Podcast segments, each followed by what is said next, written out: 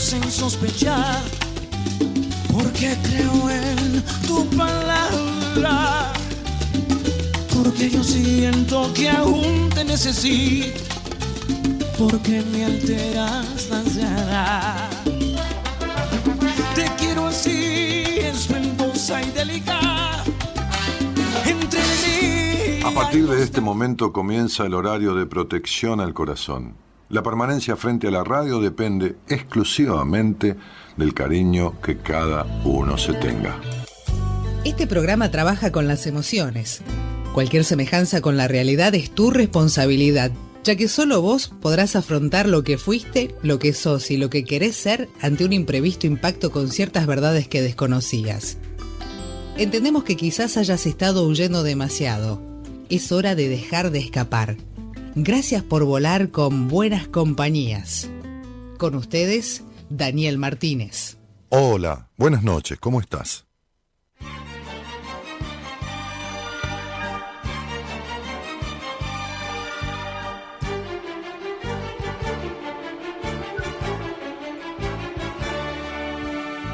Si tu gente no me quiere, ni a ti te traga la mía. ¿Por qué tú te has vuelto loco y yo estoy loca perdida? Si tú no tienes dinero y yo no tengo dos reales, ¿Qué vamos a hacer esa entraña con tan grandes capitales? Várgame la soledad. Si somos uno del otro, ¿quién nos puede separar? Son las cosas de la vida, son las cosas del querer. No tienen fin ni principio, ni quién, cómo, ni por qué. Tú eres harto, yo baeta, tú eres rubio, yo tostado. Tú de Sevilla la llana y yo de Puerto Real. Que no tiene nada que ver el color ni la estatura con las cosas del querer.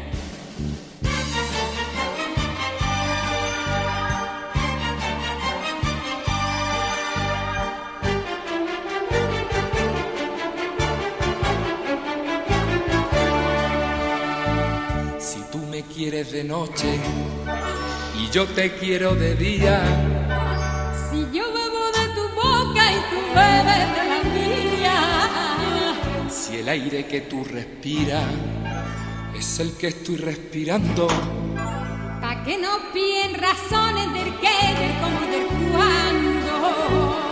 lo nuestro tiene que ser, aunque entre el uno y el otro levanten una pared. Son las cosas de la vida, son las cosas del querer. No tienen fin ni principio, ni quién, cómo, ni por qué. Tú eres harto, yo baeta, tú eres rubio, yo tostado. Tú de Sevilla la llana y yo de Puerto Real. Que no tiene nada que ver el color y la estatura con las cosas del querer. El color y la estatura con las cosas del querer. Con las cosas del querer. Y no tiene nada que ver el color y la estatura con las cosas del querer, dice la canción. Y aquí estamos, ¿eh? Buenas noches a todos. ¿Cómo están? Yo me dormí. O sea, no dormí, me dormí. Eran las once y media de la noche y estaba mirando un poco de Masterchef. Bajé la televisión. Hablando de chef, mi mujer hizo unos fideos, unos eh, estos tirabuzones con, con harina sin gluten de amaranto y, y todo lo demás, con una salsita muy agradable de champiñones y semillas y nueces de pecan y albahaca y tomatito cherry, que estaba espectacular. Así te, comí eso, me tomé una copa de vino y qué sé yo, cansado de todo el día, hice un montón de cosas y trabajé como hasta las nueve y media. Llegué, estaba la comida hecha, comí eso, me recosté y me dormí desde las once y media hasta las doce menos dos minutos. Maravilloso. Bueno, este, quiero mandarle un saludo a una médica de Rosario, dermatóloga, excelente dermatóloga, Silvina Gracioso, gracioso con Z de apellido. Este, un saludo grandote, eh, porque me estuvo viendo a mí, a Gaby, viendo nuestro cutis hacia distancia, nos recomendó algunas cosas, así que le quiero mandar un cariño grande. Es una dermatóloga muy notoria de aquella zona. Este, y bueno, nada, eso. Em, hicimos un posteo hoy que, que tiene que ver con, con esto, ¿no? La vida comienza donde termina el miedo. Dice, una vida de continuo vacío existencial no es más que sobrevivir en un mundo donde el miedo ¿eh? ya se apoderó. Que voy a acomodar esto. Ahí está. Donde el miedo ya se apoderó de ti. Y continúa diciendo, cuando ese miedo se convierte en obstáculo a superar, derribar y continuar, uno comienza a descubrir su verdadero potencial y en ocasiones, en ocasiones, se asombra de su propia capacidad. Las molestias desaparecen, se abren infinitos caminos, nuevas sensaciones a experimentar y con ellas el sentir de una vida plena y en libertad. Trabajar en tus miedos, vencerlos, transformar esa energía en audacia, en coraje, en romper barreras. Digo yo, ¿no? Ahí continúo diciendo otra cosa. Trabajar estos miedos no implica que el objetivo sea tener un bienestar estático y constante. Seguramente habrá subidas y bajadas, buenos y malos momentos, que son parte de ese tránsito del momento de la vida.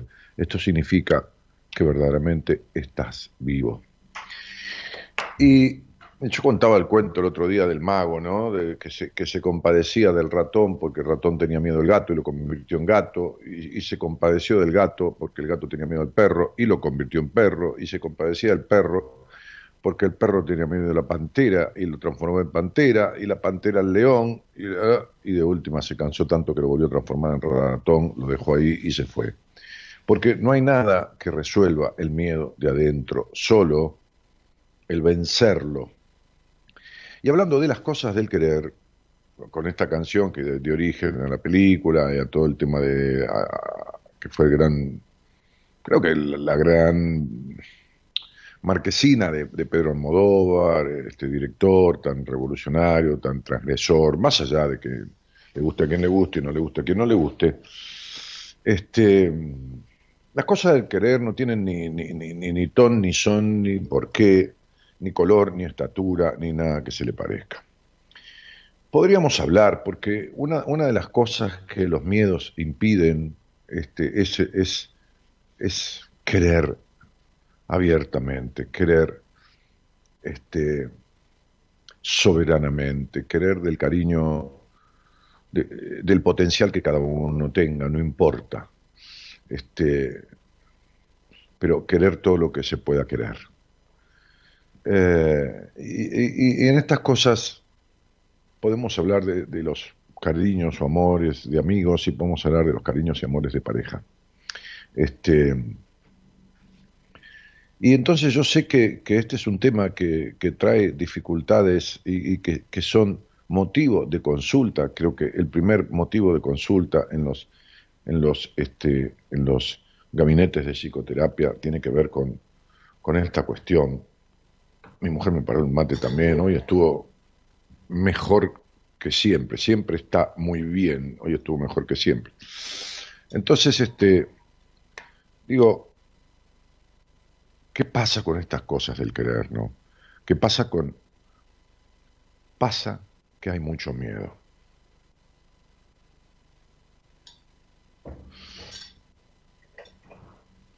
Hoy hablaba con alguien cuya, pareja, ¿no? Es una pareja. Eh, entonces se ve que ella tiene miedo de perderlo porque lo cela todo el tiempo. Este, y él tiene miedo de perderse porque se encierra en esos celos. Y entonces en los celos se pierden todos. en los celos se pierde el celoso, se pierde el celado. Y hay tantas cosas que obstaculizan a estas cosas del querer. Hay tantas cosas del querer que obstaculizan un buen querer. Un, buen querer. Dejemos el amor, el amor, está bien el amor, nadie dice que no, yo he escrito sobre eso, he contado un cuento sobre el amor, he grabado historias este, este, que están ahí en el Spotify sobre esto. Hablemos de las cosas del querer, simplemente esto, no busquemos tampoco. El miedo es algo que obstaculiza tanto un buen querer, un buen querer. Y entonces lo obstaculiza porque el miedo a la traición del otro hace que uno no se abra plenamente. El miedo a a que el otro lo abandone hace que uno lo controle, lo cele. El miedo a que el otro piense mal de uno hace que uno no, no se exprese en libertad, no hable de sus deseos, de sus fantasías, fueras cuales fueran. El miedo a no ser aceptado hace que, uno se disfrace de muñequita de torta perfecta o, o, del príncipe azul, ¿no? Este, y no se puede sostener el personaje siempre. Este, e, e, el miedo a, que el otro, eh, qué sé yo, se vaya, se, enganche con alguien, hace que uno lo persiga todo el tiempo. Y, si, y si alguien tiene que ser para uno, entre comillas, pues nadie es de nadie, pero utilicemos esta frase poética, ¿para qué insistir? ¿Para qué perseguirlo? Si alguien tiene que estar con uno, ¿para qué perseguirlo? Porque si no tiene que estar, no va a estar por más que uno cele, persiga, dude, encierre, no encierre, manifieste, no manifieste, se disfrace, no se disfrace. De la misma manera que si alguien no tiene que ser para estar con uno, ¿para qué devanarse el cerebro, romperse la cabeza, bajar la luna, tapar el sol, traer, hacer, deshacer, esperar 10 años, 15 años, 20 años, perder una parte preciosa de la vida. Esto que hablamos muchas veces con gente de mi equipo, ¿no? Hablamos otra vez yo con Corina, con Corina Harry, ¿no? Que ya, ya se las voy a presentar, que es una amiga de hace 17 años, es psicóloga. Este, este, que tan buen trabajo hace, ¿no? Con, la gente que le derivo y, bueno, como, como, como nosotros, si no, no estarían en, mi equipo. Y buen trabajo no es llegar al resultado deseado, buen trabajo a veces es decir, bueno, no puedo con vos, o, o, busquemos a, alguien más, o, o complementarse ¿no? en un trabajo interdisciplinario. ¿no? Yo hablaba con una, una, médica hoy que es del exterior que es paciente mía y, y, le decía, ¿no? creo que es el momento de que, que, ¿saben que estuve viendo últimamente? Estuve viendo que por, por, por muchas dificultades con el vínculo materno, con la madre, las mujeres heredan de esto, este, este vínculo dificultoso con la madre, heredan la imposibilidad, la imposibilidad, o les queda como consecuencia la imposibilidad de vincularse. A las mujeres estoy hablando, de vincular, a los hombres también, ¿no? Pero, eh, pero eh, en este caso, de vincularse en una profunda, sincera, eh, intensa y abierta amistad con otra mujer. Y muchas veces en el proceso en terapia con algunas pacientes mías, con algunas, yo, llegado un momento, las derivo a alguien de mi equipo que me parece que puede afinar para que construyan un vínculo con una mujer y y puedan hablar con una mujer como nunca pudieron hablar con la madre ni con ninguna otra mujer, porque hacen amistades, pero no hacen una amiga, una o dos, no importa, tiene que ser una, este, donde puedan hablar claramente. Solo hacen amistades que son desparejas. Pero bueno, son estas cosas del querer, que, están obstaculizadas por, por, por, cuestiones de, la historia de uno, este, y, y, que, y que tienen impedimentos basados mucho en el miedo este, a desarrollar eh, placenteros afectos cariñosos, llamémosle así. Eh, entonces, este, este, miedo a expresarse, este miedo a decir que quiero mucho, este miedo a, mostrarse verdaderamente, este miedo a la entrega, que no es, no, es una entrega, no, es que me entrego y, y, no puedo tenerme más, es una manera de entregar lo que uno siente, de compartirlo, porque además lo que uno siente no es de uno, se lo provocó el otro. Las sensaciones del querer son posibilidades humanas que están desencadenadas por el vínculo con el otro. Entonces, parte y gran parte de esa emoción o de esa sensación o de ese sentimiento, como le quieran llamar, este, vamos a andar buscando el término justo, pero nos entendemos, le corresponden al otro, son del otro.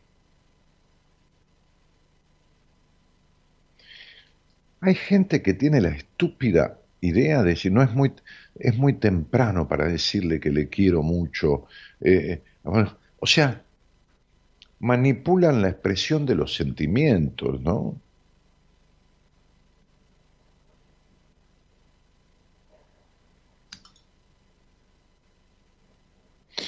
Y hay personas que se pasan la vida entera esperando un te quiero mucho del otro. No solo un te quiero mucho, una acción que lo simbolice, una acciones que, que, que identifiquen ese te quiero mucho. Claro, hay una frase que dice que alguien no te quiera como vos querés que te quiera, no quiere decir que no te quiera con todo el corazón. Bueno, ¿y a mí qué me importa? Esta cosa de las frases justificativas, ¿no? A mí yo aborrezco la justificación permanente, la interna justificación, ¿no? O sea, ni, ni, ni, ni, la, frase, bueno, ellos hicieron lo que pudieron, ¿no? Cuando, cuando, cuando en terapia o en la vida, ¿no? Está el, el sabio consejero que dice, bueno, al final de cuentas tus padres hicieron lo que pudieron, ¿no? Sí, ya lo sabemos, pero yo tengo que arreglar las consecuencias. Echarle la culpa a quien te crió no sirve para nada, es culpa. En tu caso es responsabilidad, falta de capacidad, qué sé yo, no importa. Desinterés, ignorancia, falta de madurez, no importa. Hizo lo que pudo. ¿Es que con eso me tengo que arreglar? No, tengo que arreglar la consecuencia. Entonces esta frase, que alguien no te quiere como querés que te quiera, no quiere decir que no te quiera con todo el corazón. ¿Y a mí qué me importa? ¿Por qué tengo que quedarme con la forma del querer del otro si a mí no me compensa ni me llena? Si me compensara y me llenara, no me quedaría esperando lo que no tengo, o no lo exigiría, o, no lo pediría, o nada. Bueno, me voy.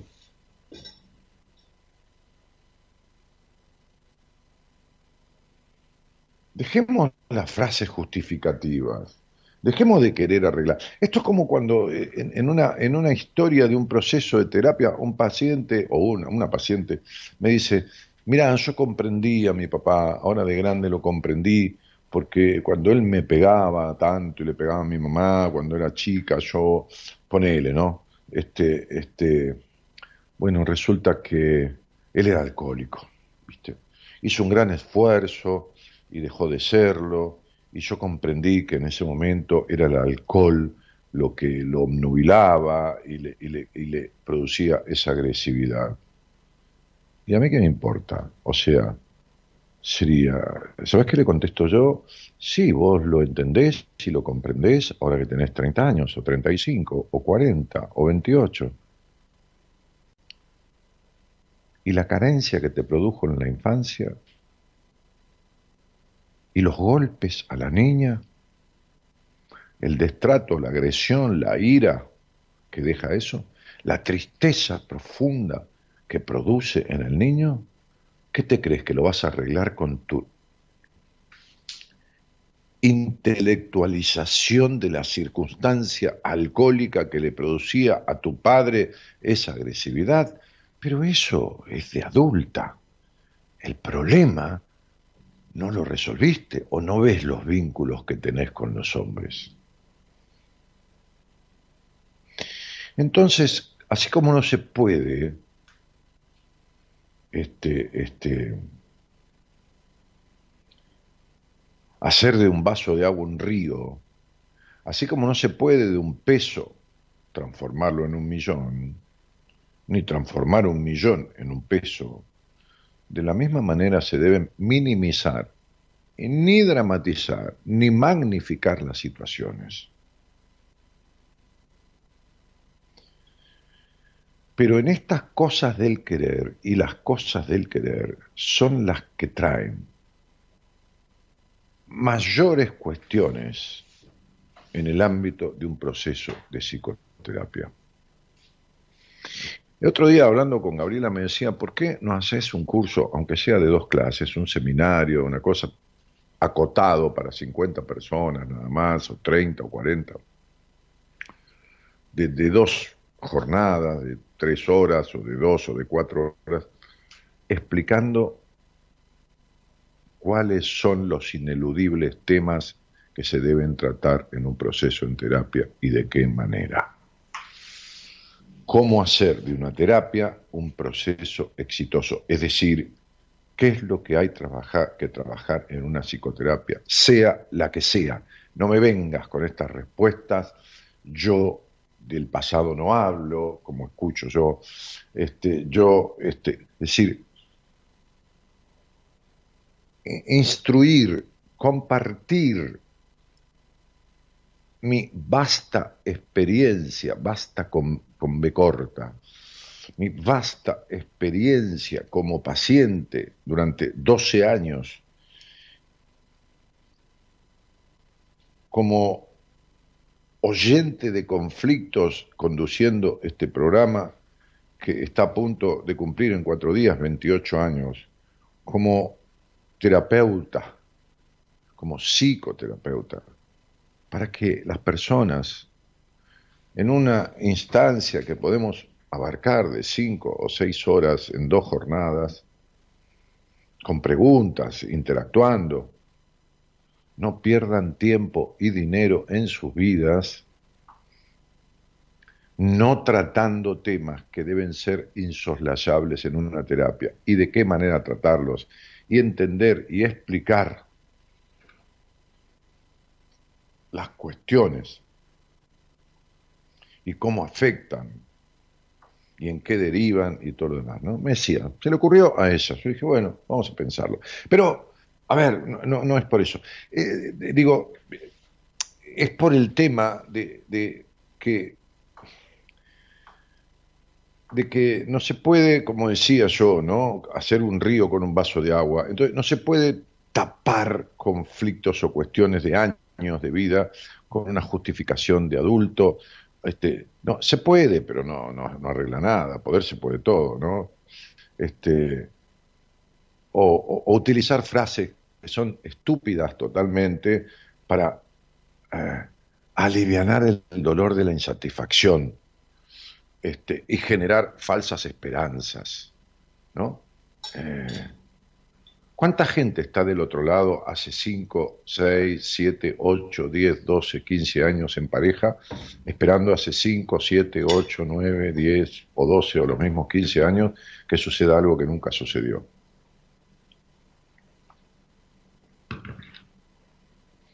Teniendo esos solo 15 años en su vida no va a tener nunca más en su vida esos cinco años, tres años, ocho años o diez años que se quedó esperando. No los tiene nunca más, eso ya los perdió.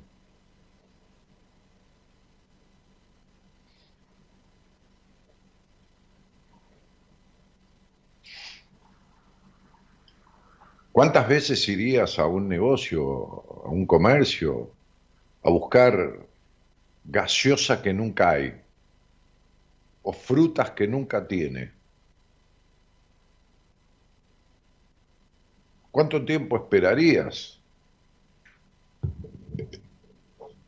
¿Y cuántas oportunidades darías a que te trajeran la comida que nunca te traen, que pedís un delivery y no te la traen un día y lo volvés a pedir otro día, uy, me olvidé, y no te lo traen el otro día? ¿Cuántas oportunidades le darías? ¿Y por qué esperar años?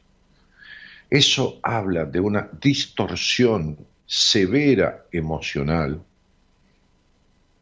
y vincular de una necesidad de sufrimiento por la carencia. Eso es buscar la carencia de reciprocidad, de reconocimiento, para sufrir de la misma manera que se sufrió esa situación en la infancia. Las cosas del querer. Las relaciones humanas no son fáciles, decía un viejo maestro con el que yo solía conversar hace muchísimos años. Es más, son difíciles. Fíjese, me decía, lo, lo, lo complejamente difícil que es llevarse bien uno con uno mismo, cuanto más uno con el otro, con su otro mismo, y cuanto más con la tercera cosa. Porque las cosas del querer, las cosas de un querer, son compuestas por uno, sus circunstancias, su familia, su historia, el otro, sus circunstancias, su familia, su historia, y la tercera cosa, que es lo que arman entre los dos, es decir, la mistura, la alquimia de ellos dos, la circunstancia de los dos, su historia de los dos, la familia de los dos, el contexto, la forma en que se criaron. Esto de dos que se encuentran en estas cosas del querer producen una tercera cuestión, que es el vínculo entre ambos. Callar, ocultar, celar, encerrar, tragar, no expresar, evitar, escaparle al sentir por miedo al sufrir, todo eso es una forma de no vivir. Por eso cierro esto como lo empecé. La vida comienza donde termina el miedo. Buenas noches a todos y gracias por estar.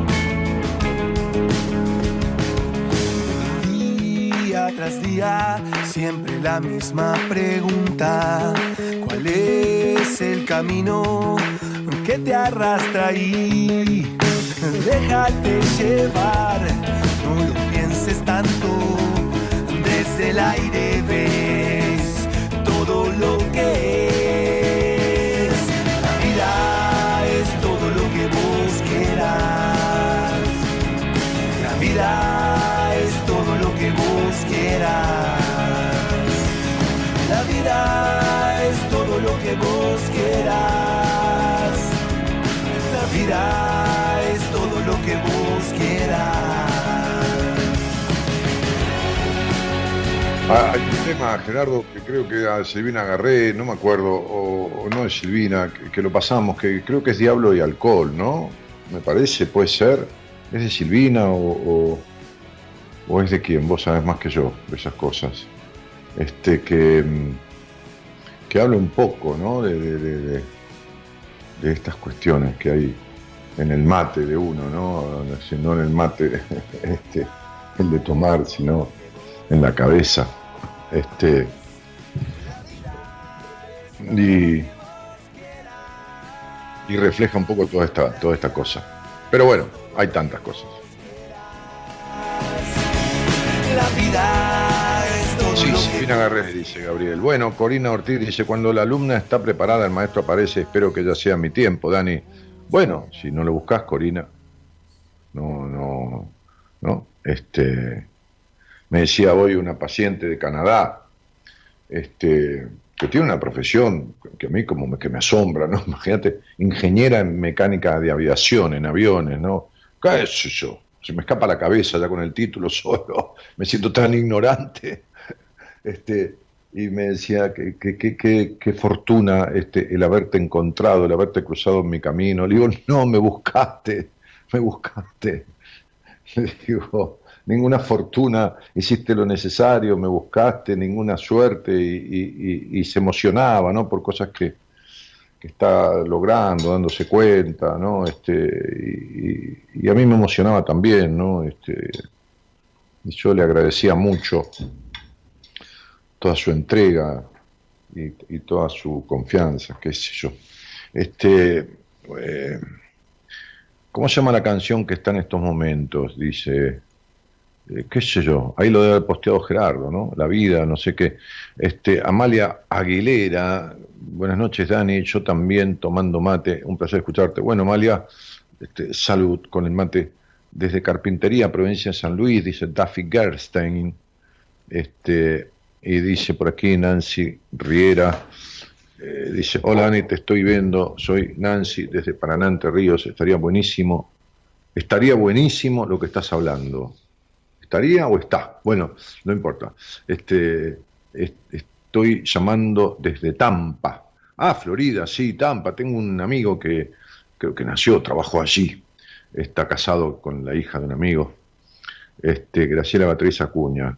Pero si querés llamar y hablar conmigo desde Florida, desde Florida, Tampa, mandá un WhatsApp a donde dice ahí el pie de, el número que está al pie de la pantalla, 54911 3103 6171, mandá un WhatsApp y te van a indicar cómo comunicarnos y poder hablar.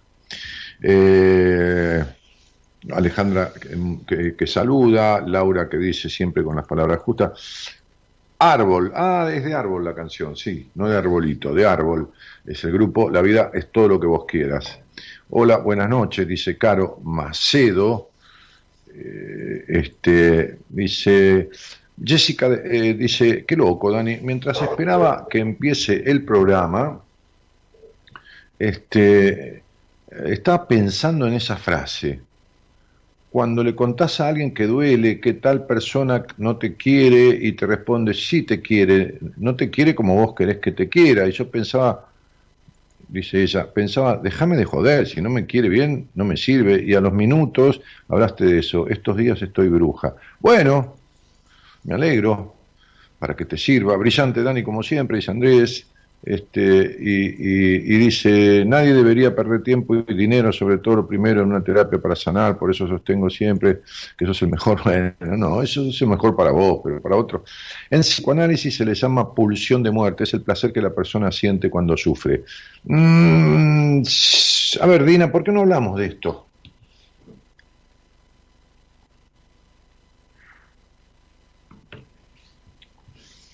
Porque este, este por ahí puedes decir que tiene el goce puesto en el sufrimiento también, ¿no? Si yo tengo un amigo, un, conocido, no es tan amigo, no, no es amigo, es una amistad.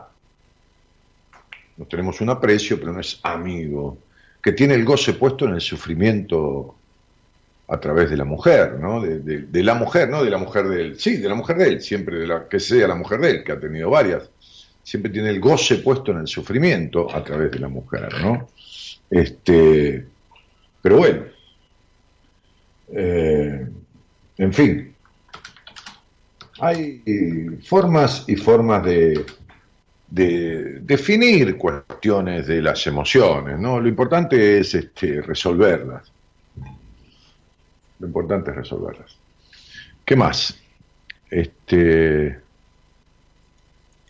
Dani, hola oyentes, dice Cristina, Sami dice buena, buena idea. Ah, por lo que yo decía de ese, esa especie de curso, qué sé yo, qué curso, no es tampoco, bah, este encuentro, no sé. Pero una cosa limitada, ¿eh? para poquita gente. ¿eh? Eh, qué difícil, dice Sami, no sé. Eh, se debe referir a, esto que yo estaba hablando, ¿no?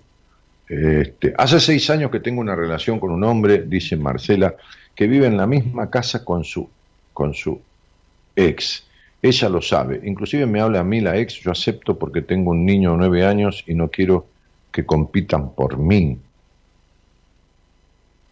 Que compitan por vos. ¿Quién, quién va a competir por vos? Y si ella lo sabe, ¿qué tiene que ver? Si la relación, pero ¿qué tipo de relación tenés? Bueno, es, es, lo de siempre, ¿no? No, no se puede esbozar una opinión a través de un Facebook, ni querer arreglar un conflicto a través de un Facebook, ni se entiende nada de lo que dijiste, este, Marcela.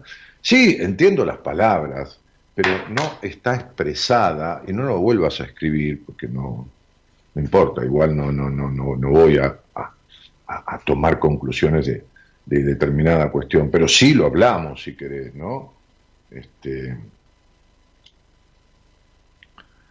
porque ¿sabés qué pasa? Mirá, no importa si el tipo vive con la mujer, no importa si es un estúpido, si es un vivo, si te está mintiendo, si te mienten él y la mujer juntos, si es verdad, si la mujer lo sabe, si no lo sabe, si no dice nada, si te llama. Lo que importa es cómo te sentís vos con esto, ¿entendés? Que me estás contando una historia de peces de colores y no importa nada de todo eso.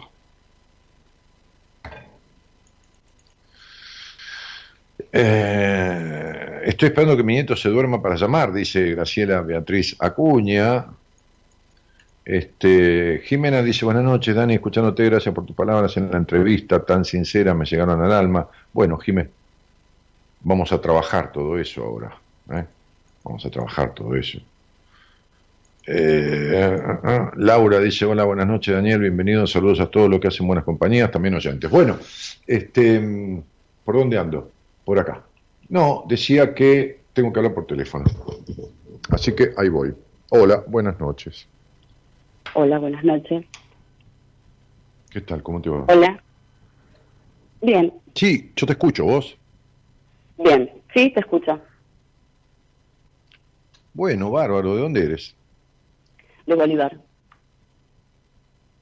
Bueno, este, y, y desde cuándo nos conocemos? Uy, hace mucho.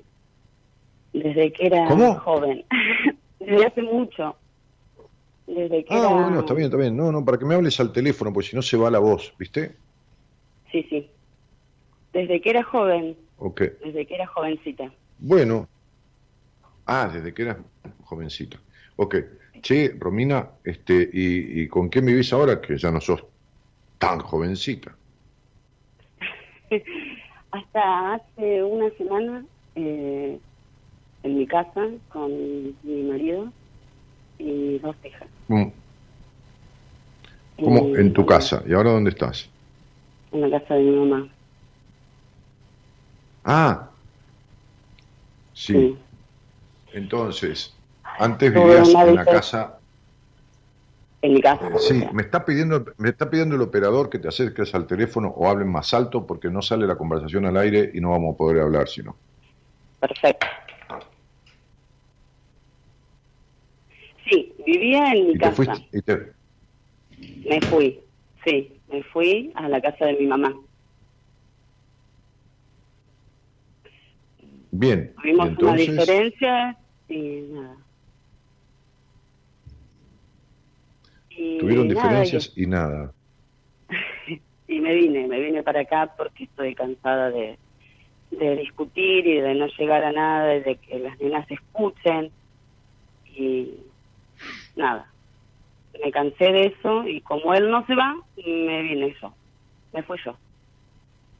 Así que hace una semana que estoy yendo todos los días a las 8 de la mañana porque ocho y media hacemos Zoom con las nenas porque están con el tema este del colegio así y paso todo el tiempo, todo el, todo el día y a la noche, después de las 8 de la noche que está acá el tiempo que nos dan para circular, me vuelvo a la casa de mi mamá.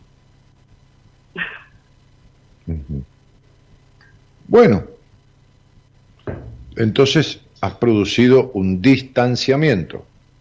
Sí, sí. Sí, ya no digo más me separé. Cada vez que llegaba acá a la casa de mi mamá, porque no es la primera vez, decía me separé. No, ya no digo más. Me separé porque no sé cuánto voy a durar. Sé que, o sea, que la, la relación necesita un cambio o, o, o un corte definitivo, pero bueno, no se lo puedo dar. Ajá. Y el, O sea, no le puedes dar ni el cambio ni el corte. Sí, no, no. No puedo. Ajá. Y justo también el tema de hoy, el tema de los miedos. Creo que soy una persona que vive con miedo desde el día que nací. Mira, Mira, ¿y, y, y, y, y- y cómo se manifiestan esos miedos? ¿Miedo en qué o a qué? miedo a todo. Miedo a no poder, miedo a, a no saber, miedo a, a preguntar, miedo a miedo a todo. Mm, Son frases hechas las que estás diciendo. No, no, no son frases hechas. Es lo que me Sí, pasa son frases hechas. desde hace, No, ¿Qué no, no, es lo, es lo que querés creer. vos decís. ¿Y cómo no voy a decir si lo, no, no soy adivino? Estoy viendo la realidad. Ujú. ¿Fuiste al colegio? Sí, no lo terminé. ¿Hasta qué? Por eso, ¿hasta qué grado te iba a preguntar? Ah, no lo terminé. Eh, fueron cosas que me, que me quedaron y que nunca lo hice por una cosa, por otra. Por miedo también. ¿Hasta qué grado? supongo. ¿Hasta qué grado Hasta- te dije? Hasta terminé la primaria. Bueno, terminaste la Hice un par primaria. de... y se- intenté hacer el secundario varias veces y llegaba segundo y... ¿Podés, no- ¿Podés no dispersarte y solo hablar de lo que yo te pregunto? Bueno, Ok. Terminaste la primaria. Si hubieras tenido Sí. miedo, no hubiera sido ni siquiera el primer día. ¿De acuerdo? ¿Estamos de acuerdo o no estamos de acuerdo? Sí, ¿Sí? ¿Sí o no? sí.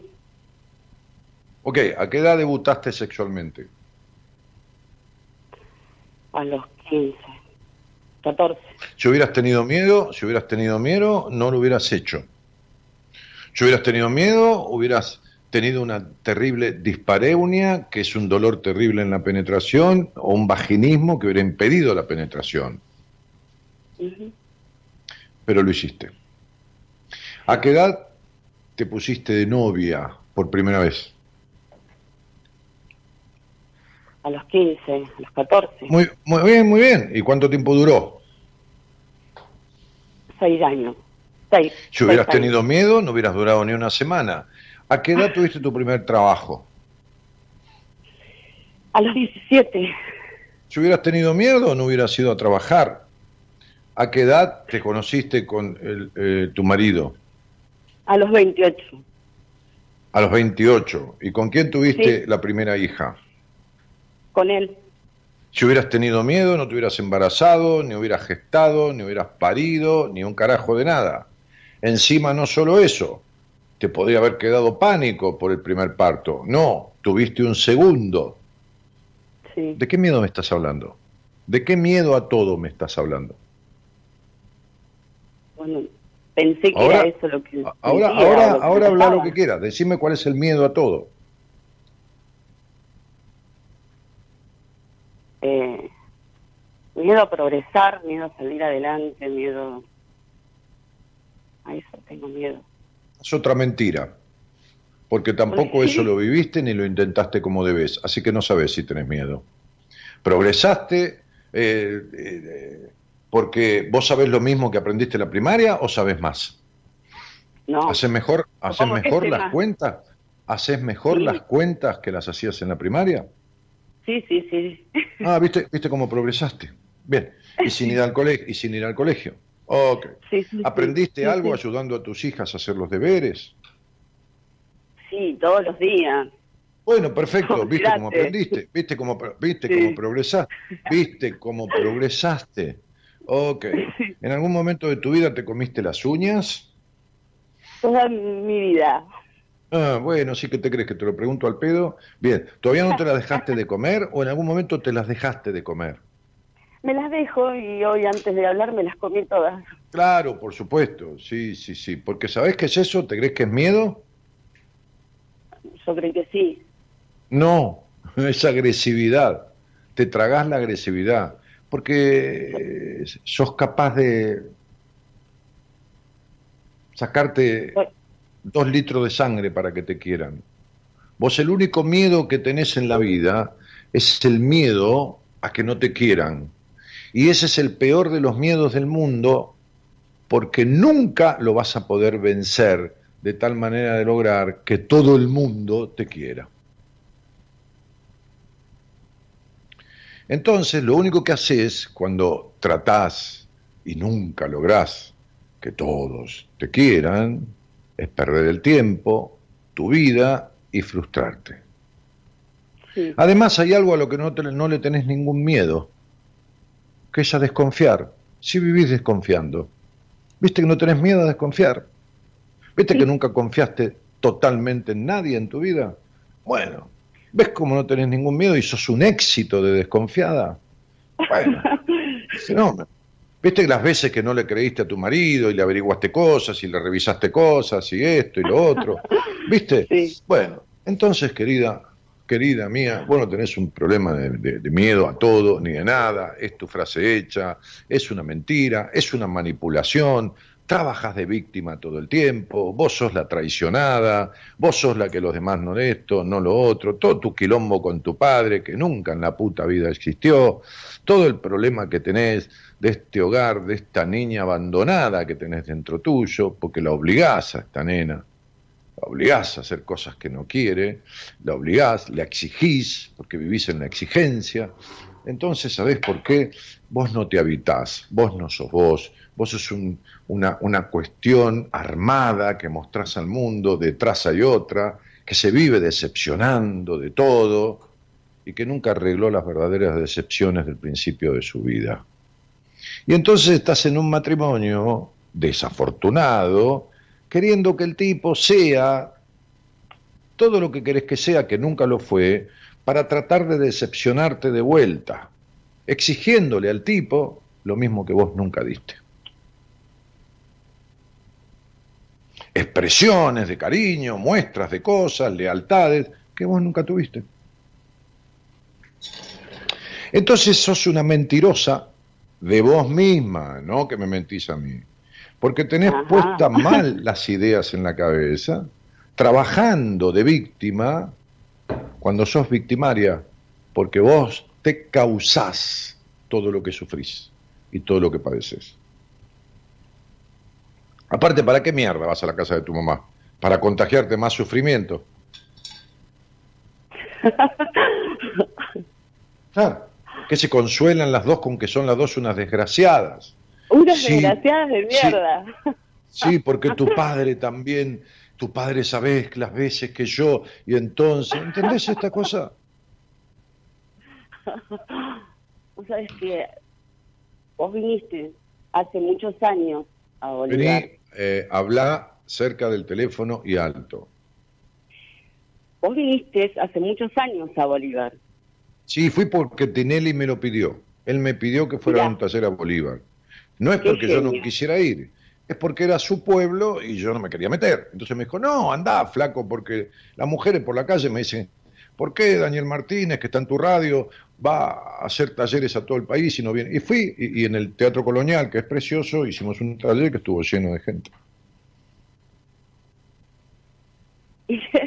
bueno, en ese taller estuve yo Bueno, y mi mamá. está bien.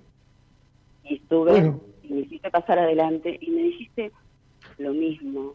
Y me firmaste el libro y me pusiste de vos.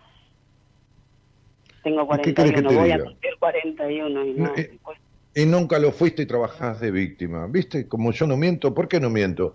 Porque si mintiera, yo, yo no sé ni quién sos, ni que pasaste adelante, ni nada. Si yo mintiera, tendría que acordarme de la mentira. Si yo te hubiera inventado lo que te dije, me tendría que acordar. Y nunca me acordaría. Yo ahora te diría una cosa diferente. En vez de diciendo lo que soy, y lo que siento, y lo que me parece del otro, pueden pasar 30 años y te voy a volver a decir lo mismo. La que es mentirosa sos vos. Vos sos la mentirosa. Porque vos reconocés todo esto que te estoy diciendo desde que te lo dije y seguís mintiéndote. Y seguís mintiendo. Vos sos la que analizás 78 veces las cosas antes que decirlas y razonás 78 veces todo lo que dice el otro, dudando y desconfiando. Vos sos la que no tenés espontaneidad. Vos sos la que no sos natural. Y así te va en la vida. Vos sos la que querés ser perfecta y no sos un carajo perfecta y le exigís perfección a los demás. Por eso siempre das 10 y recibís 3,20. Porque esa carencia es la muestra, el espejo de la traición a vos misma. Por eso siempre recibís, vos te crees que recibís menos de lo que das. Porque, porque es el reflejo de cómo te traicionás todo el tiempo. Eh, cuidado, que yo no te estoy eh, eh, acusando de nada. Te estoy mostrando que vos sos la peor del mundo con vos misma.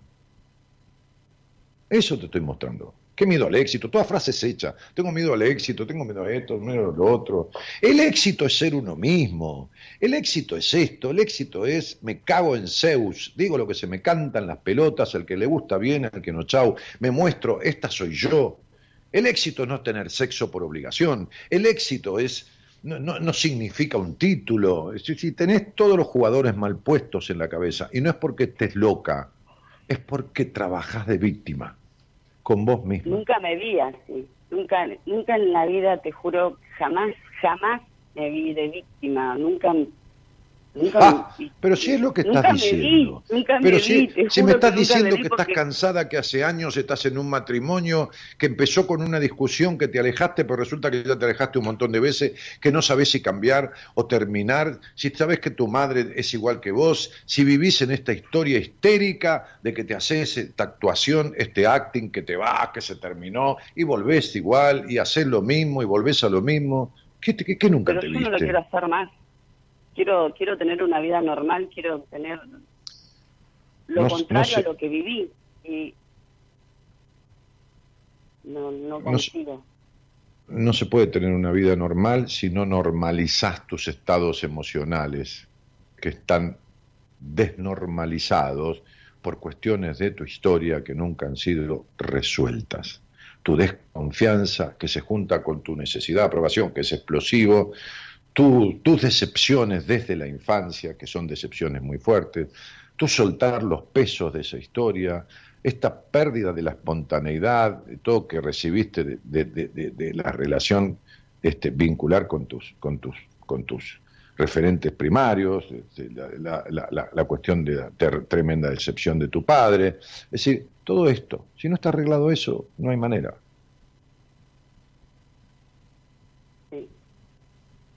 Entonces, no, no, no me hables de vida normal cuando hay un, un, un eh, cimiento anormal. No, no, me, no, no me hables de que una casa esté bien sustentada cuando, cuando tiene los cimientos todos mal puestos, porque se va a venir una pared abajo, o el techo, o lo que fuera. Entonces acá no hay ni miedo al éxito ni miedo a nada. Acá hay un pasado infructuoso que no fue resuelto y que se repite constantemente en el presente. Y ahí estás vos pretendiendo que un tipo te dé lo que no te dio tu papá. No lo vas a lograr nunca. Ni con este, ni con el primer novio, ni con el segundo, ni con los próximos 400. Claro, es así. Qué alentador. Es que no lo vas a lograr nunca si no arreglas lo que tenés que arreglar. Sí, yo sé que sí, que es así. También Y he bueno, ido montones. entonces yo- yo no soy alentador ni de- ni esa- No ha llegado a, a nada. Hace 15 años que estuve en Bolívar, más o menos, y te dije, sé vos, y nunca lo fuiste. ¿Y qué querés? ¿Que te aliente de qué? ¿Que te haga de qué? De, de Claudio María Domínguez, y te diga, genia mía, todo va a pasar, y esto y el otro. Pero no, llamalo a Claudio, que me parece muy bien que diga eso, pero que te lo diga él, yo no. ¿Entendés? No, no, que yo no esperaba. No esperaba. Y por eso, entonces yo no, yo no, yo no, yo no, yo no, yo no soy pesimista, ese, pero tampoco soy un mercader de ilusiones. Yo no te voy a sembrar ilusiones cuando no hay realidades que puedan producir resultados positivos. Y tu realidad es que yo te escribí en un libro hace 15 años, sé vos y no lo sos nunca. Tu cabeza es tu amo y tu alma es tu esclava porque nunca voló en libertad. Entonces, por eso el cuerpo te duele como te duele. Por eso la melancolía que tenés. Por eso la desconfianza. Y entonces, ¿cómo querés tener un buen vínculo con todas esas cosas sin resolver? ¿Quedó claro, Rominita? Sí, Bueno. Eh, a lo mejor pasan otros 15 años y en vos, No, en vez no, de tener... espero, en espero- no, pero a, lo mejor en vez de tener 40 como ahora, vas a tener 55 y vas a seguir yéndote lo de tu mamá, que ya por ahí ya se recontra murió, pero vos tenés la llave Ay. y te vas ahí este, a esperar que tu marido te venga a buscar y te diga, mirá, perdoname, me di cuenta esta vez, pero ¿sabes qué? Suponte que sea verdad y que se dé cuenta. Te cagaste 30 años de tu vida. 30 años para que se dé cuenta un día. No, mejor darle el teléfono y si se da cuenta un día que vuelva. Si estás ocupada, que se joda. Y si está desocupada, ¿entendés? Tal cual. Claro. Pero no Tal sigo cual. esperando que una gallina ponga huevos de oro. Una gallina pone huevo para hacerlo frito. Huevo de oro no pone nunca. Así que fíjate. ¿Puedo hacer qué una haces con- pregunta? fíjate qué estás haciendo con tu vida de acá en adelante, porque de acá para atrás hiciste siempre lo mismo. Sí, Y, y- me la verdad que no- ¿Eh? eso me frustra, que sí, yo sé, yo soy realista, yo sé que, que no he hecho nada para para salir del agujero que estoy, pero bueno, me cuesta. Me No, mi amor, si fueras realista, si fueras realista o te hubieras tomado conciencia de la realidad, hubieras hecho algo para modificarla. Vos no sos realista, vos sos ilusoria. Vos te armás una historia en la cabeza y te compras la historia, te la vendés, te la pagás, te das el vuelto, te la envolvés, le pones el novio, el moño y te la comprás. Y armás fantasías de transformaciones y cambios que nunca suceden. ¿Entendés? Ujú. En el café, en el café entre hombres, diríamos, tiene una nube de pedos en la cabeza. ¿Entendés? Grande, en este caso te digo, vos vivís en una idealización que está muy lejos de la realidad. Así que de realista tampoco tenés un carajo, Romina. Oh. Disculpame, ¿no? Te estoy tirando a la mierda todos estos tus conceptos. Pero en No, algún momento tendría que tener un cachetazo de realismo, porque si no vas a seguir en esta puta mentira. ¿Me explico? Sí, sí, sí. Ojalá que no haya sido a terapia nunca, porque habría que decirle a Marcelo que cuando pase por la casa del terapeuta le ponga una bomba para que deje de cagarle la vida a la gente. Pero bueno, Fui a todo, ¿viste? fui a todo. sí, bueno, Desde por eso. cuatro mismo. años. Bueno, por eso, sí. Fuiste a todos, me escuchás a mí, sabés que a todos los que fuiste, las cuestiones que yo estoy diciendo no las arreglaste, ni las hablaste nunca, ni te las No. explicaron nunca, pero seguís yendo a todos. A, echar, vas a todos a echarle la culpa a tu marido y los pobres boludos que te atienden, como no saben una mierda, se lo creen. ¿Entendés? te vas a, te vas a, te vas a, a trabajar de víctima también con los psicólogos, que son unos pobres boludos que creen lo que vos les decís. Bueno, Rominita, te mando un cariño grande, que tengas suerte, vos y la manga de pelotudos que te atendieron. ¿Me entendés? Bueno, sí. Chao. Cariño beso. y suerte, porque éxito se tiene cuando se hace lo necesario. Si no, se necesita suerte. Y la suerte en estas cosas nunca corre. Chao. Chao. Comprendo que han cambiado algunas cosas, el color de mi pelo, de mi voz. Los juegos ya no son los mismos juegos y no hay secretos entre vos y yo. Comprendo que no siempre estés dispuesto a darme libertad para sentir. Yo me la tomo igual y te aseguro que es una buena forma de vivir. Podrás decirme que querés tocar el cielo. Podré decirte que me quedo por aquí. Son tantos días los que forman una vida. No me condenes a sin amor. Todos tenemos un infierno en la cabeza que no se lleva bien con este corazón. Hay emociones que no pueden compartirse.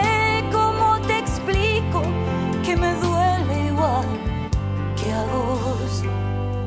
Si estoy rezando, de diablo. Si estoy en carne viva, sos alcohol. Yo siempre estoy al borde de un desmayo. Vos siempre estás llamando la atención.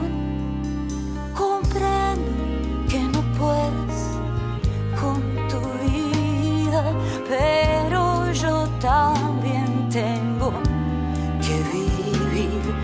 No existe ningún punto de partida si no se sabe bien a dónde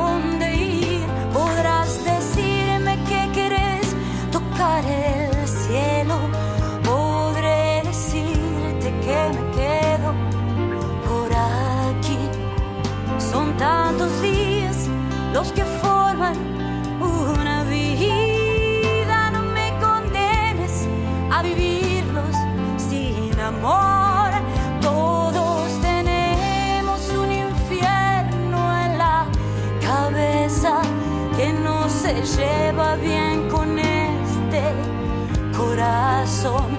Las emociones nunca pueden compartirse.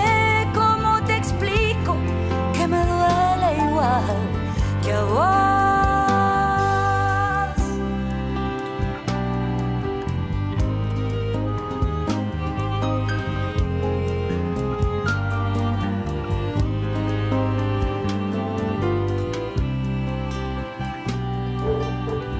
Dani, ¿cómo estás? Dice Erika Oro. Te pregunto algo, ¿vos sos consciente de lo que provocás en cada uno de lo que te escuchamos con mucho placer? No, ni de casualidad, Erika. Si fuera consciente, me iría corriendo. Se necesita un toque de locura y un toque de inconsciencia para hacer lo que hago. Pero además, este, no estoy hablando de que eso sea un mérito, ¿eh? Se necesita un toque, un toque, ¿no? De poetas y de locos todos tenemos un poco. Este, y, yo he escrito poesía y, soy un poco loco, un poco loco en el, en el, en el sentido de romper con las estereotipos y las estúpidas limitaciones y los arquetipos y sentarme a hablar aquí de, bueno, este, entonces, eh, no, no es por la chica que escribió antes, al contrario, eh, le agradezco, no, porque tu pulsión de muerte y tu este, y eh, el trauma este, simbiótico que tenés de la relación este, y el vínculo eh, paterno desencadenar. No, para nada. A la medianoche, una buena compañía es alguien que, de alguna manera, cuando vos no querés o no podés dormir, porque tenés insomnio, porque tenés que laburar, o no querés dormir porque te gusta la noche, te habla diferente a lo que se habla en el 99% de los lugares y los espacios de la madrugada. Si no, no es una buena compañía. Si no, es un buen relleno. Y yo, relleno, no soy de nada. Está claro. O soy la tapa o soy la base, pero el relleno no. Hola, buenas noches. Buenas noches, Dani. ¿Me escuchás? Sí, por supuesto, bien y claro. Ay, bueno, mucho gusto. Encantado. He estado tratando. Sí. Hola, soy Graciela. ¿De dónde, ¿de dónde sos, Graciela? Bueno, yo originalmente nací en Río Cuarto, Córdoba, pero ahora vivo acá en Tampa, Florida, en Estados Unidos. Eh, hace muchos años que, he venido para acá. Ajá, ¿Y por, qué, ¿y, por qué, ¿y por qué te fuiste? ¿Qué, ¿Qué, es lo que te llevó ahí para allá?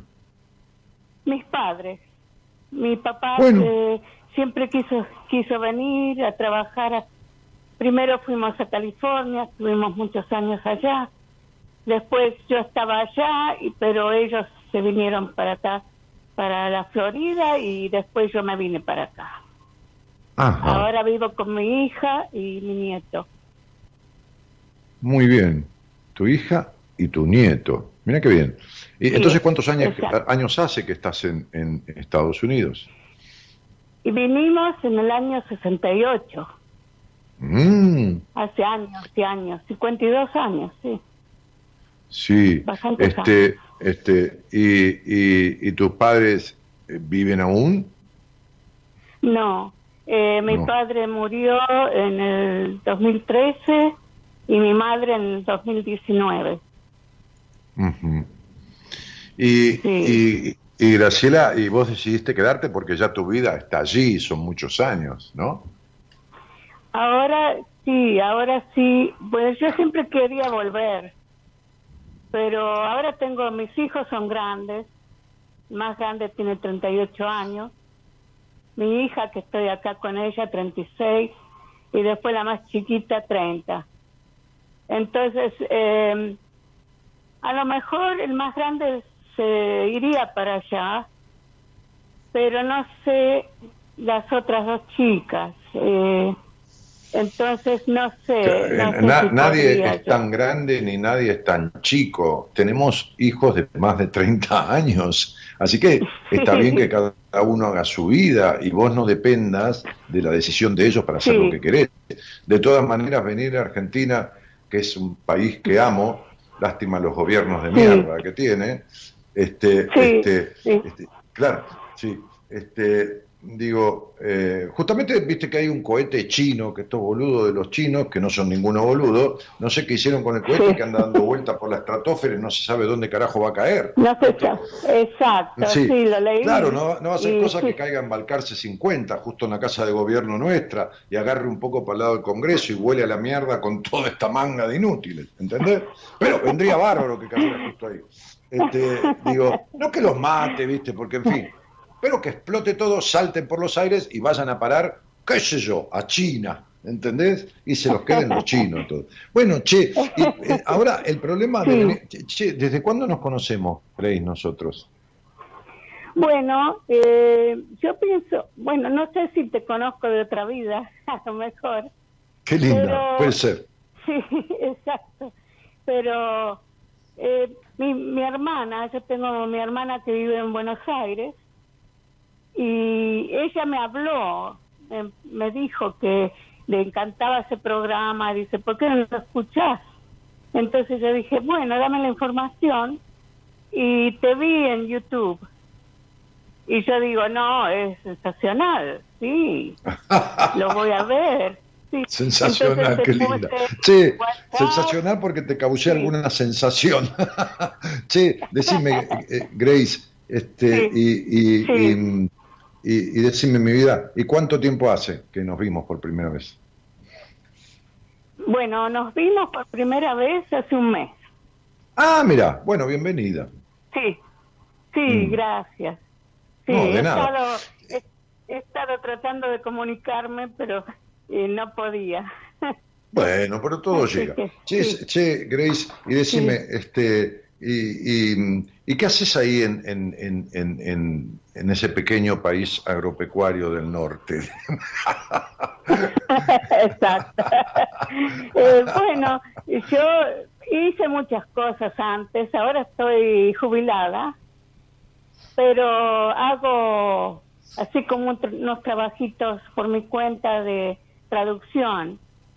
Ah, lindo. escribo un poco, quiero escribir, pero no puedo, me, me trato, trato de escribir. A, a- a- ver, ¿por qué te cuesta escribir en inglés? No, no, no, trato de escri- eh, escribí un libro sobre mi, mi Ah. vida porque tuve un trama cuando era chica, muy joven. Sí. Entonces, este, el psicólogo. Sí, entonces, este, perdón, le dije a mi hija que abrió la puerta. Entonces, este, lo escribí, pero no lo escribí para hacerme millonaria ni nada por el estilo, sino porque quería decir lo que había pasado, que tenía que hablar. Porque, porque no lo pudiste hablar con tus padres en su momento. No, en su momento no lo hablé con nadie. Tardé Por eso te estoy 30 diciendo. Bueno, con, con- con nadie, con Sí, tus padres por decir que eran los con más nadie. cercanos. Mm. Sí, con mis padres eh, lo hablé cuando yo tenía 30 años, ya había pasado 20 años. Mm, sí, este, y, y, y decime, este, vos sabés que justamente 20 letras tiene tu nombre, y, y- y siempre en la cuarta parte del ciclo de letras, que a los 5 y en la Sí. mitad, a los 10 y después a los 15 y después a los 20 y así, siempre suceden cosas que las personas a veces recuerdan y a veces no, que son movilizantes, buenas o no buenas, y justamente lo tuyo fue a los 10 años, ¿no? Este, Exacto. eh, eh, sí, este, ahora, eh, como decía Arthur Miller, ¿no? Este escritor Sí, conocido, este, este, decía, para ser escritor hace falta dos condiciones. Eh, la primera, tener algo para decir, y la segunda, decirlo. Así que, así que, bueno, por lo menos me salvé. Cuando- no, no, tenés, tenés las dos, porque vos tenés algo Sí. para decir y lo escribiste. O sea, y Sí. yo cuando, cuando me enteré de eso dije, ¿y por qué no? no? Entonces después escribí siete libros, pero digo, y estoy terminando el octavo, pero digo, este, este, Felicidades por eso, ¿eh? no, bueno. no, no, no te lo digo por eso, tonto, te lo digo por el hecho de que te anime, no, no te lo digo para que vos me...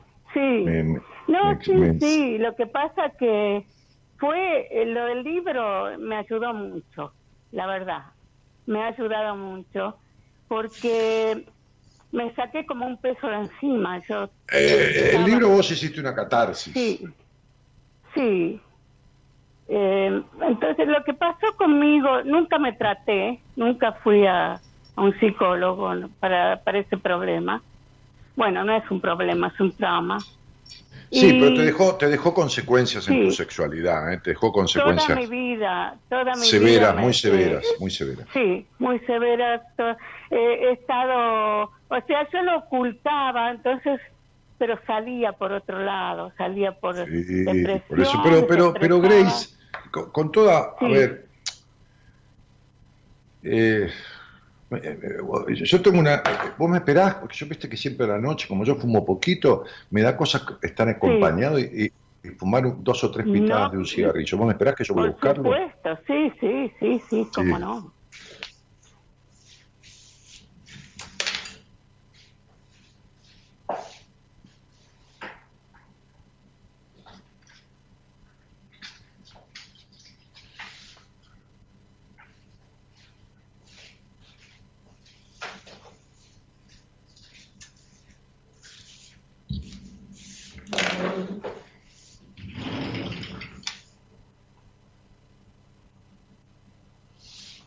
Un día, gracias, yo este, Sí, traté a una chica de España, que en realidad era una argentina que se había ido a España a vivir.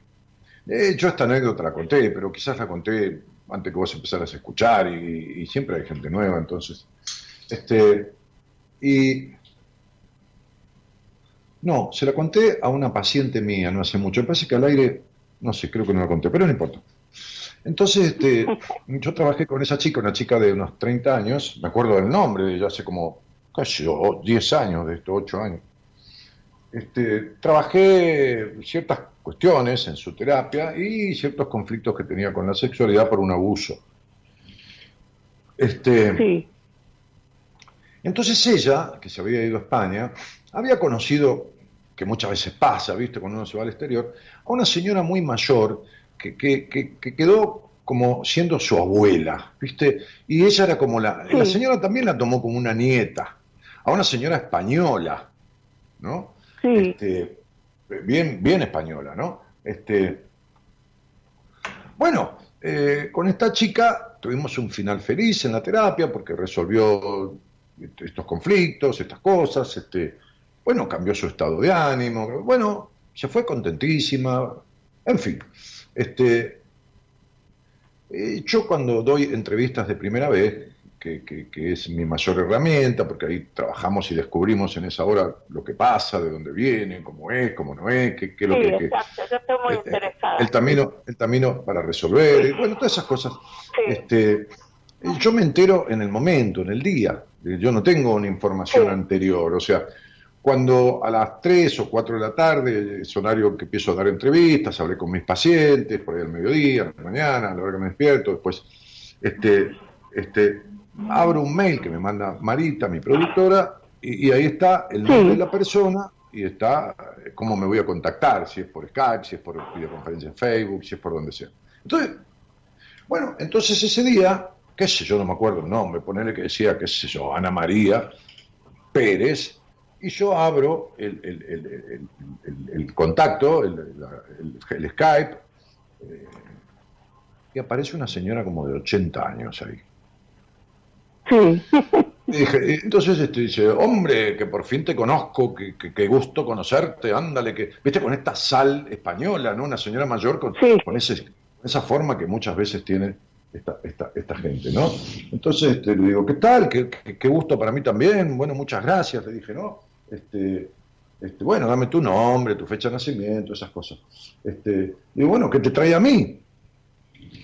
Dice nada, que, que, que, que yo me he enterado de ti porque, porque por, por medio de mi niña. Digo, ¿y quién es tu niña? Y me dice, mi niña es una argentina que, que, que, que yo soy su abuela postiza eh, española y ella es mi nieta y, y me dijo el nombre, que no lo voy a decir, ¿no? Me acuerdo del nombre de la chica, Sí. no me acuerdo el apellido. Ah, le digo, claro, sí, sí, ya sé, ella, este, este, ella me había contado de vos, porque la chica me dijo que tenía una señora, que sé yo, pero no era un dato de gran importancia en su terapia. Este, este, porque era un vínculo que le hacía bien, así que ¿para qué vamos a tratar lo que está bien? Hay que tratar lo que está mal. Entonces, este, este, me dice, y mi niña me ha contado, porque, porque ella me cuenta todo, me ha contado las cosas que ha logrado sentir contigo. Yo no sabía dónde meterme, ¿me entendés? Porque es, decir, yo tenía 10 años menos y me llevaba como, como 30. Entonces le digo, bueno, sí, sí, claro, sí, claro, hemos trabajado cosas, digo, su terapia y, y ha resuelto cuestiones y, y bueno, y acá y que allá. Y bueno, bueno, este, le digo, Ana María, que no se llamaba Ana María, pero digo, ¿qué te trae a mí? ¿Qué te trae a mí? ¿No? Después de toda esta introducción, que fue larga, me dice, hombre, que yo he ido a ti y vengo a ti porque yo no me quiero morir sin sentir lo que ha sentido ella. y, yo dije, y, yo dije, y yo dije, ¿cómo carajo hago yo para trabajar con esta mujer toda esa historia y la sexualidad con 80 años y enseñarle su masturbación y todo lo demás? Me daba cosa, ¿entendés lo que te digo? Pero ¿sabes qué? Me encantó. Me encantó. me encantó la charla que tuvimos, me encantó, me encantó todo, pero me, Sí. me dejó un ejemplo, me dejó un gran ejemplo. sí, me dejó el ejemplo de que, como dice un famoso escritor argentino, todo incurable tiene cura cinco segundos antes de la muerte. Ah. Ay, bueno, hay esperanza entonces. Sí, si se hace lo que se debe hacer y se modifica lo que se debe modificar, entonces la esperanza deja de ser una esperanza y se convierte en una realidad obtenida. Claro, claro, exacto. claro, porque las cosas no se dan, hay que hacer que se produzcan. ¿Entiendes? Exacto, uno tiene que poner de uno. Eh, no, se da el dura, no se da el durazno si tú no plantas una planta, un duraznero. No sale solo. Claro. Claro. Sí, sí. Sí, el libro no se escribe solo, hay que escribirlo. Y los conflictos no se arreglan solo, hay que arreglarlos. Claro, sí, sí, sí, sí. Yo no mm. sé por qué tuve tantos años yo viviendo de esa forma, la verdad. Eh, pero... Porque te debe haber quedado culpa, porque tuviste una crianza en un hogar que fue bastante tuve culpa, sí, mucha culpa te sentía. Claro, sí, te lo estoy diciendo, porque, porque tú eh, te criaste en un hogar que era culposo del disfrute. Entonces te vino bien pasar por esa situación, te vino bien entre comillas, para generarte una culpa para el disfrute que ya tu hogar propiciaba, porque siempre fue un hogar de sacrificio. Sí, Sí. Sí. Entonces, el hogar de sacrificio deja la impronta de el impedimento al disfrute, sea sexual, sea el disfrute de lo lúdico, de lo divertido, de lo que fuera. Y entonces, este, cuando sucede algo que al niño le viene bien sin darse cuenta, porque es todo un mecanismo del inconsciente, para quedarse instalado en, la prohibición del disfrute, que es lo que el hogar está propiciando, entonces se, se, aprovecha de esa situación para quedarse instalado en eso. Es un mecanismo inconsciente, por supuesto, pero eso es lo que te pasó. Sí. totalmente inconsciente, porque después cuando yo cubría todo, eh, no quería que nadie supiera, y lograba, lograba actuar para mí casi normal, pero eh, de pronto salía, se expresaba ese dolor, esa angustia. Mi vida siempre tuviste un vacío existencial. Hoy, hoy, yo, hoy estaba yo armando un apunte, un capítulo para el libro, que se, para el libro nuevo, que se llama El síndrome del alma perdida el síndrome del alma perdida. Un poco poético el título, pero donde desarrollo esta cuestión de los vacíos existenciales o que algunos terapeutas tratan, que no llegan a, a, estigmatizarlo como un síndrome, pero para mí es un síndrome, porque es una cosa muy habitual, el vacío existencial, la falta de plenitud en el alma. Entonces, le lo he bautizado, ese capítulo, como el síndrome del alma perdida. Qué interesante, sí. Mm, sí, Por el, título dice muchas cosas. Claro, sí, sí, el título dice muchas cosas.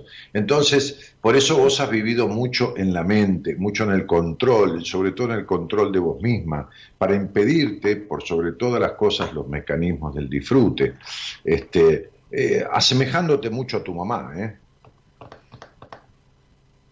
Sí, mi mamá, sí, sí, sí. Sí. Mm, mm, sí. Eh, ella hablaba menos que yo. Eh, se expresaba menos. Eh, yo siempre me expresé más en el sentido de, de escribir. Bueno, escribía muchas poesías. Y también iba adentro misma. Siempre yo lo que pasa es que cuando iba adentro mío, eh, siempre llegaba al trauma. Llegaba al... Eh, eh, escuchame una cosa, nunca saliste del pasado y siempre viviste una vida idílica esperando un príncipe azul que nunca llegó. Sí, exacto, sí, sí. Bueno, por eso viviste en lo idílico de la poesía y la cosa que después nunca llevaste a la realidad. La vida no es un sueño, los sueños son sueños. Y cuando uno vive ensoñando cosas, se pierde la realidad que nunca vive. Entonces, digo, eh, cuando yo tengo una charla de este tipo con una mujer de tus características y sobre todo de tu edad, suelo decir o utilizar una frase que alguna vez se me ocurrió y que dice, sería bueno que lograras, no que intentaras, que lograras no morirte así. Exacto, disfrutar la vida, por lo menos ahora, hasta cuando yo ya me vaya a la otra dimensión. Sí, pero disfrutar la vida te va a ser te va a ser imposible si vos no resolvés estos conflictos de tu Claro, sí, exacto. Por eso yo decidí que de una vez tengo que resolverlo, porque si no es una vida fue una vida muy con mucha tortura que tenía yo conmigo misma. Bueno, será, será cuestión de que te pongas en marcha, mujer de Dios. sí, sí, me pongo en marcha, sí, sí, sí. Hazlo de una vez este, y, con cirugía mayor, no con maquillaje, ¿eh? o sea, con, yendo, al fondo de la cuestión, eh, no con vuelta. Ya, no me resulta maquillaje, ¿eh? no. Sí, por eso, ya, ya estás grande este, y, y y en realidad cuando, cuando pasa un año, no es lo mismo un año para una chica de 25 que un año para una mujer de más de 60. Porque un año en una chica de 25 representa, eh, el 2% de lo que le queda por vivir con la expectativa de vida lógica. En una mujer de más de 60, por ahí un año representa muchas veces más que ese porcentaje en una chica, ¿no? Entonces, sí, hay que disfrutar por lo menos hasta ese día. Bueno, te deseo, te deseo éxito, que si haces lo necesario lo vas a tener, pero que esto no te quede en una expresión de deseo, porque con los deseos no se logran las realidades, las realidades se logran. No, no, ya tengo todo, tengo todo. Eh, Marita me dio toda la información. Voy a ah, bueno, voy a ser yo el, que, está jodido. Con, vas, a ser, vas a ser vos. vas a estar castigado. Ay, Dios santo. Ay, Dios santo. Bueno, bueno, bueno, veremos. Haremos lo posible los dos juntos por, por, por llegar a, a, buen puerto. Este, se, para esto se necesita es como el tango, ¿viste? Se necesitan dos para bailar el tango. Y, uno que sepa, uno que sepa y otra que se deje llevar. Sí, por eso te elegí, porque vos sabés. Bueno, el asunto es que vos te dejes llevar. Así que veremos. Te mando, te mando un beso grandote y que tengas buena noche. Igualmente, fue un gusto. Gracias. Voy a dormir bien. Bueno, me alegro mucho. Muchas gracias. Chao.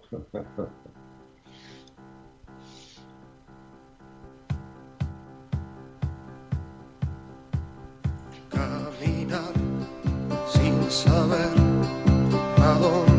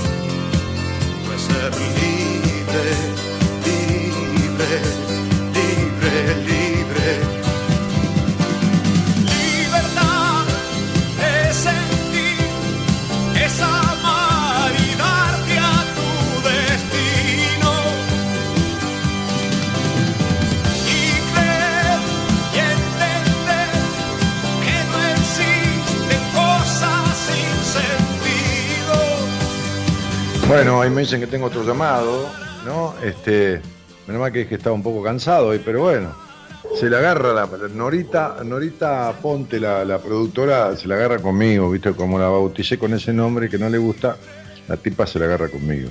Este, bueno, leemos algún comentario, vamos al llamado, qué buena letra y qué suave contar, bueno, no entendí. Evangelina Galán dice, flaco, lindo, mil que no te veía, genio como siempre, hola Eva, querida. Este, eh, unos enormes valores que dio Rosario. Ah, por Silvina, sí, bueno, Rosario es una... un- un- este, eh, ¿qué, qué fue? ¿Qué sucedió el, el viernes? ¿Un bombardeo a Mora? Ah, porque el viernes yo hice 15 minutos este, de live en Instagram con Mora. ¿La llamó mucha gente? Este, bueno, Dani, la desnudaste al toque, dice Patricia. ¿A quién desnudé? Que no me di cuenta y me lo perdí. Este, hola Dani, escuchándote desde Iquique. Bueno, desde allá, desde Chile. Ana Nani Maktub, te escucho, hace años te vi en Jujuy. Ah, mira, cuando fui a Jujuy a dar un taller. Bueno, Anita, ¿cómo estás, querida? Te mando cariños grandes.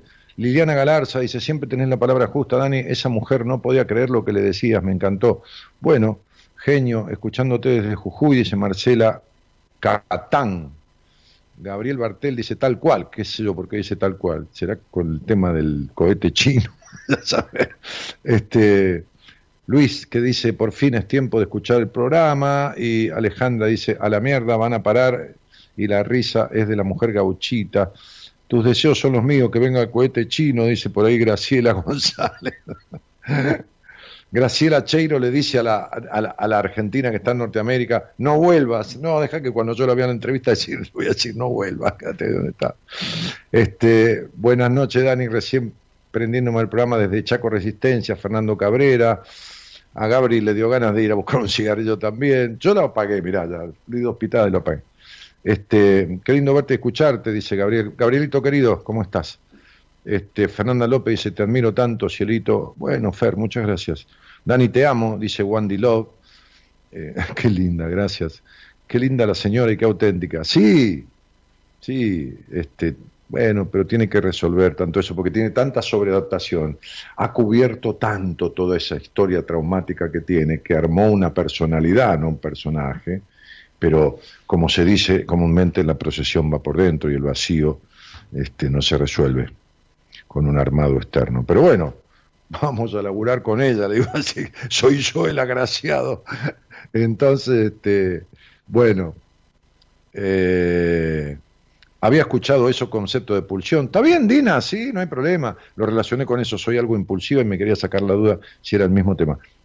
Eh, sí, hay mil maneras de llamar. Buenas noches, Dani, saludos desde Bolívar. Ojalá en alguno de los siguientes pueda salir en vivo, dice Tiago. Sí, bueno, pedilo. Bueno, hola, buenas noches. Hola, ¿Qué tal?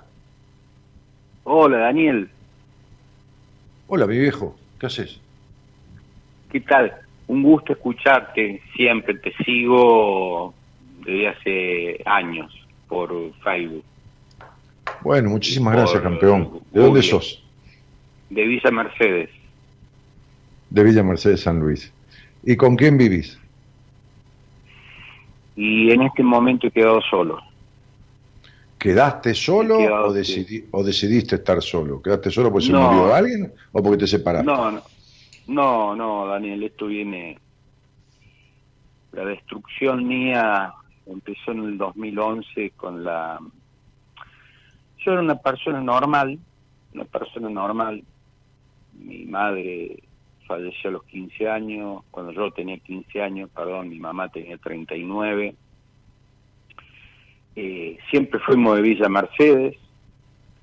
Eh, me eh, una familia normal, eh, nos fuimos a vivir a Buenos Aires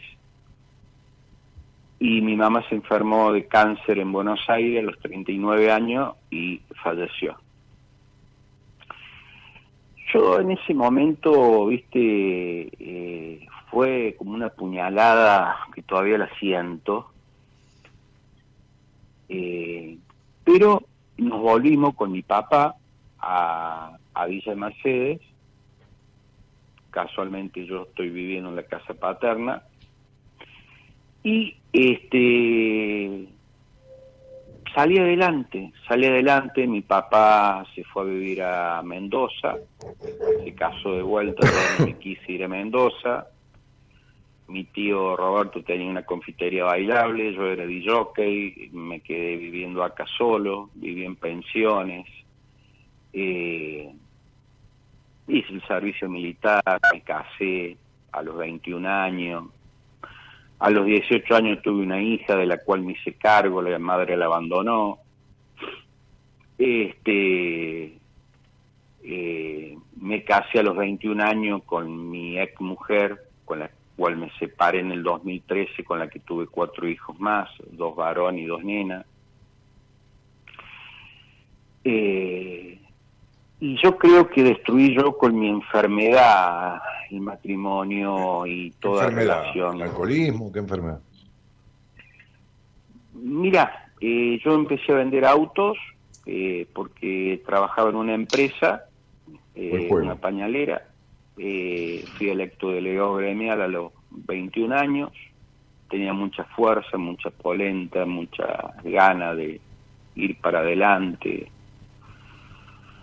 Renuncié al sindicato por, por lo que hablabas vos recién un poco, ¿no? Eh, tenían que mandar un cohete y reventar a todos los sindicalistas, los, los- los- porque los ideales míos no iban con el secretario general del gremio, ni el secretario general del sindicato mayor que está en Buenos Aires, ¿no? Eh, entonces decidí renunciar, terminé viviendo en una parroquia. Eh, el padre Juan Micalici, la verdad, me dio una, una oportunidad, pues llegó un momento que no podía pagar ni el alquiler, porque un delegado gremial, y más como fui yo delegado gremial, de defender los derechos del trabajador, no me permitió, te ponen en una lista negra y no conseguís trabajo nunca más. Y empecé a, de una mano, empecé a vender un auto, de un auto hice dos, de dos hice tres, de tres hice cuatro, y así la llevé. En el 2011 voy eh, con mi ex mujer, camino a Río Cuarto a buscar una camioneta, me empiezan a transpirar las manos, Eh, siento frío, había dejado de fumar, empiezo a fumar de vuelta, empecé a sentir un miedo bárbaro, que nunca lo había sentido, pánico, miedo, vine con la camioneta cero kilómetros, la guardo en el garaje de mi casa, me levantaba a la noche, verificaba la camioneta, la volví a verificar, la volví a mirar, y ahí empezó la pesadilla. Antes de ir a un psicólogo, cometo el error, hoy me doy cuenta, y te voy a explicar por qué me doy cuenta hoy. Me doy cuenta que cometí el error de ir a un psiquiatra, me empezaron a llenar de antidepresivos, estabilizadores de ánimo, clonazepam, toda la historia esa, sin hacer terapia. Bueno, eh, eh, lloraba, eh, lo hago, no lo hago, vos me dabas plata, la hacía revisar 80 veces, me diagnostican TOC. Eh, estuve al borde de la internación en un psiquiátrico de Río Cuarto.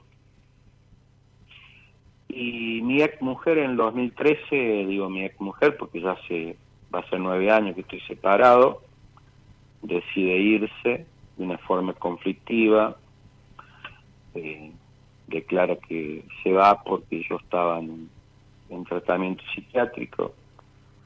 En realidad, mi golpe más fuerte fue en enero cuando me quedo viviendo con una de mis dos hijas, de mis cuatro hijos, con ella, se queda viviendo conmigo y dice, si el papá está enfermo, yo me voy a quedar con el papá. Los otros dos más chicos se van con la madre. Y Nicole, que hoy tiene 26 años, ya se ha ido a vivir con el novio. Y Romina y, y Nazarena, perdón, de 15, que no había cumplido 15, se queda conmigo. Un día viene Nazarena y me dice, papá, eh, la mamá anda con Matías. Matías era un amigo mío que iba a comer a mi casa, que iba... Y eso me terminó de liquidar. Tuve mal, tuve mal, tuve mal. eh, eh, bueno, seguí y todo vendiendo autos. Se me cayó la casa porque no tenía ganas de arreglarla. Una casa tan linda se me vino abajo.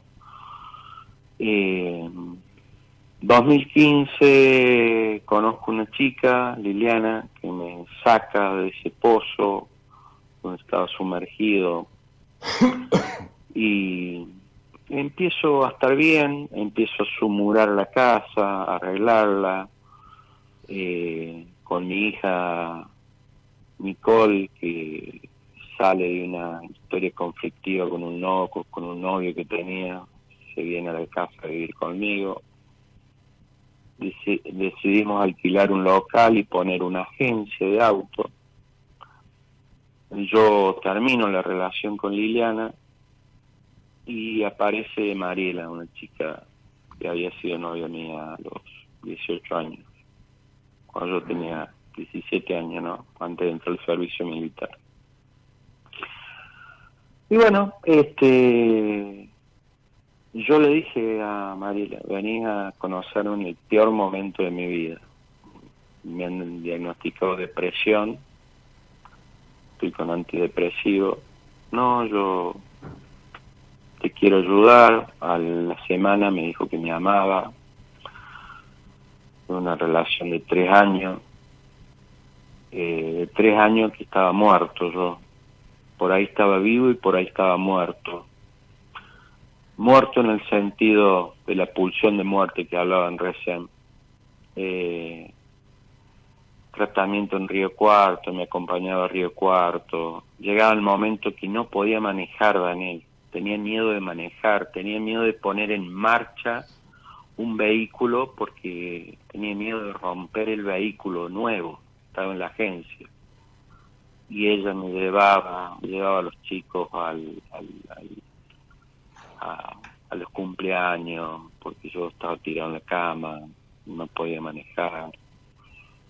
Y anduve por Buenos Aires. un amigo Negrito, mío me- te voy a hacer Sí. un stop porque yo no, no tengo el tiempo porque el programa tiene No, un no, fi- no, perdón, un. No, no, no, no, no, no me pidas perdón. Te quiero explicar lo siguiente. Esta conversación arrancó diciendo yo era un tipo normal y tuve una familia normal. Ningún tipo normal de familia normal, y pensando en normal quiere decir que todas las demás son anormales o que muchas son anormales, y no hay normal ni anormal. Todas las familias son disfuncionales porque no hay familia perfecta ni normal. No, Puede ser una familia lógica, puede ser una familia habitual que no lo fue.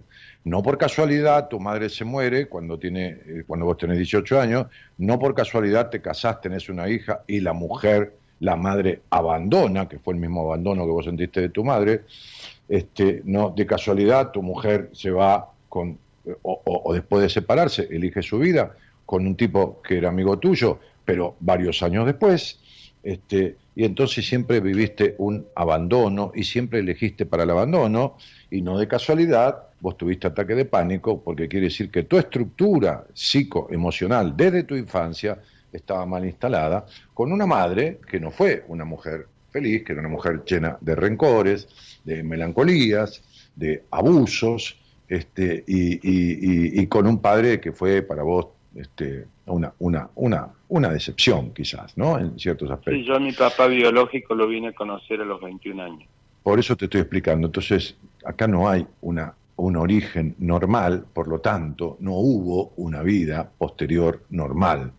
Todas estas desavenencias, desencuentros amorosos, padeceres, esta puta soledad interna que tenés desde siempre, esta cuestión de que vino una que me levantó y otra que me ayudó y esto y lo otro, ninguna de estas cosas se arregla desde afuera, sino desde adentro, este, y entonces vos tenés una, una severa adicción a las mujeres, a la necesidad de cubrir un vacío existencial que dejó tu madre, una eterna insatisfacción que nunca llenas con nada, fuiste un niño que vivió determinadas cuestiones que no puede registrar este, este, y, que, y, que, y que te sobreadaptaron en tu infancia y que creciste antes de tiempo.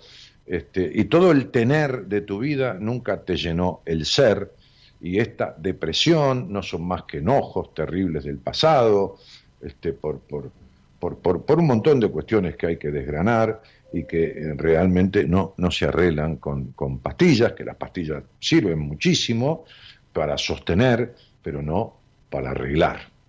Entonces, digo, este, este, argentinos a las cosas, decía Ortega y Gasset, y, y, y, Gustavo a las cosas de una vez por todas, ¿no? Más allá de las pastillas, ¿no? El trastorno obsesivo compulsivo eh, tiene que ver con un ataque de ansiedad agudo y con crisis existenciales de exigencia y de perfeccionamiento y con rituales mágicos, este, este, que, que, el, que el fóbico, porque es una fobia, este, trata de, ejecutar en, para contrarrestar ciertas cuestiones, y, entonces hay todo un enjambre de situaciones mentales tuyas, de una mente que está turbada por un montón de cuestiones que no están esclarecidas, ni resueltas, ni solucionadas, ni nada.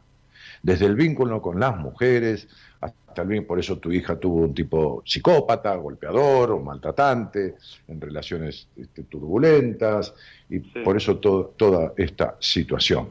Entonces digo, este, sos un tipo joven, 50 y moneda de años, este, no sos un depresivo, estás con depresión o estuviste, nadie es nada en la vida, uno va siendo, nadie es nada. Entonces, uno va siendo, por lo tanto puede ir siendo, puede dejar de serlo, pero para eso hay que bucear en el interior de la mente y del inconsciente y, y, y, y, sacar la mierda que está escondida debajo de la alfombra de este supuesto tipo normal que nunca tuvo la normalidad que vos acusaste y de aquel hogar normal que de normal no tuvo absolutamente nada. O sea, de la normalidad que vos querés decir que tuvo. Ahora, sí, que, un que un niño con la capacidad que trae de escindir, porque el niño así como se cae, a los dos años de una escalera y no se hace una mierda, que un adulto sí se caería, por eso se termina matando, por eso el niño tiene un Dios aparte, también el niño tiene una construcción psíquica aparte que le permite escindir, esconder, sin darse cuenta de manera inconsciente, los sufrimientos de su infancia. Entonces por ahí pasa y titula de normal lo que en realidad no se da cuenta y ocultó en, lo más recóndito de su subconsciente que sucedió para evitar el sufrimiento. Para eso hay que entrar, hay que saber, hay que profundizar, porque si vos hubieras tenido, supuestamente el término no sirve, vamos a decir, un hogar mayoritariamente lógico, no normal, no hubieras desembocado en todo este quilombo. ¿Entendés? No es qué lindo chico, lástima que le nació depresivo, fóbico, con trastorno de compulsión, eh, con malas elecciones afectivas, con desengaños, con esto, con lo otro. No, nadie no, nace Daniel, así. Mira, te robo cinco minutitos, o dos, yo sé que el tiempo tuyo vale. Escuchame, no, no, no es que mi eh, tiempo vale, es que no tengo tiempo. No, no, es que no tenés tiempo en el, el del el programa, programa, de la radio. Yo lo escucho la radio. Escúchame, yo siento hoy una culpa con la última pareja que tuve, que terminamos eh, el año pasado, porque era una persona que decía que me amaba, que me acompañaba a todos lados, esto que lo otro. Bueno, ¿cuál es tu culpa? eh, No lo estires, no lo estires. ¿Cuál es tu culpa? La culpa es que en ese, en, en ese momento aparece un, una amiga mía, Eh, escuchame una cosa, negrito. Cuando a vos no te abandonan, vos abandonás. Y cuando a vos no te traicionan, vos traicionás. Vos no podés tener un vínculo coherente. ¿Me entendés esto? Porque el abandono de tu madre, si no, lo produce el otro, si no lo produce el otro, lo producís vos. ¿Está claro? Eh, tu vida está asignada por el abandono. Y cuando no hay abandono del otro, producís vos el abandono. Cuando no hay traición del otro, producís vos la traición. Necesitas el sufrimiento y el abandono y se lo causás al otro si es que no te lo causa. Y esto es una eterna repetición en tu vida, o no te das cuenta que es una reiteración, que tiene diferentes nombres y diferentes épocas, pero que siempre es lo mismo. sí, Buah. Ok. Entonces tenés un grado de histeria tal que la mina que te ama no te es suficiente y la que no te da pelota le andás atrás lamiéndole el culo y así está tu vida. ¿Entendés cómo es la cuestión? Es como, es No, como, es no. como una, es, una, es como una cosa de histeria. Es como una cosa de me di histeria. cuenta, me di cuenta que ella clamaba, pero apareció esta, esta chica que es tan buena y me vio solo y porque vos sabés que me agarran llantos que lloro, lloro. Pero negro, sos un bebé, desde que te estoy escuchando sos un niño, aquella me vio solo, la otra dijo yo te voy a ayudar, la otra me manejaba la camioneta y me llevaba a los chicos y te llevaba a vos como si fueras un chico más. Estoy escuchando un niño, sos un hombre aniñado, ¿entendés? Y me vio solo y la otra me dijo yo me quedo igual y yo te voy a cuidar Entonces, y a, la- a la entonces semana yo te digo la- yo te amo. mía Nadie habla, yo ah, negrito, amigo. vos, necesit- vos necesitas trabajar con alguien esto porque esto no se arregla en un programa de radio. Me vas a seguir Sí, sí. contando y no importa que vos creas Ah. que esta historia tiene matices diferentes, es todo lo mismo siempre. ¿Y cómo hago, Daniel? Pero ¿y qué querés? ¿Que yo te arregle el problema que no arreglaste en No, no, 35? no, no, no, no. Y bueno, entonces, ¿cómo querés que te... ¿Qué, qué, qué querés que haga? Campeón. Sí, porque ya los antidepresivos que tomo ya eh, cuento que Pero bueno, entonces vos fíjate cuánto nada. hace que me escuchás. Y hace fácil cinco años. Bueno, y seguiste tomando cinco años de pastilla y decidí llamarme ahora. Vos entendés que vos te provocás el abandono, ¿no? O sea, no hay problema. Nunca es tarde cuando la dicha es grande, pero vos entendés que, que, crees en las soluciones mágicas y en la princesa encantada. Y no existe la princesa encantada ni existen las soluciones mágicas. Por eso me llamas ahora, como dice mi mujer, la gente te llama cuando está hecha mierda. Yo no me quejo de eso, pero te estoy explicando que vos me escuchas a mí, te has visto reflejado en conversaciones un montón de veces y, no te, y tenés todos los jugadores mal puestos. Eh, si me hablas de un tipo normal, de una- yo era un tipo normal de una familia normal, vos estás en pedo, ¿qué me estás diciendo? ¿Entendés? O sea, entonces, digo, tenés las plagas de Egipto por poco. Digo, en el buen sentido, no es que no se puedan arreglar, pero No, vos, me Daniel, escuchás, sí, sí. eh, vos me escuchás hace cinco años. Entonces digo, ¿y cómo lo arreglo, Sí. Daniel? ¿Y cómo querés que te lo arregle? ¿Con pastilla? Ya sabés que así no. Bueno, entonces vas a tener que sentarte con alguien y arreglarlo, hermano. Este es el punto. Sí. Vas a tener que sentarte con alguien y poner el culo y la barba en remojo y los huevos en un bidet con hielo para, para, para crecer y sentir que tenés pelotas y te hacerte hombre, porque eso es un tipo totalmente aniñado que anda buscando una teta tras otra teta, tras otra teta, tras otra teta, para sustituir la teta de la madre que tuviste y que fue abandónica y encima infeliz, porque tu madre fue una mujer infeliz. ¿Sabes lo que verse solo ahora en casa esa tan grande y solo? Eh, dale con la lástima, dale con la lástima. Vos no sos, vos no estás solo, vos te sentís solito, como el nene en la cuna. ¿Entendés lo que te digo, campeón? Sí, Vos, te vos, vos no estás solo, vos te sentís solito. Toda tu puta vida hay una soledad dentro tuyo que nunca se fue. ¿Lo registrás eso o no lo registrás? Por más rodeado Sí. que estés, siempre tenés un cacho de soledad interno como una piedra en el zapato que nunca se va. Entonces este es un problema de origen de tu, tu supuesta familia normal. ¿Entendés?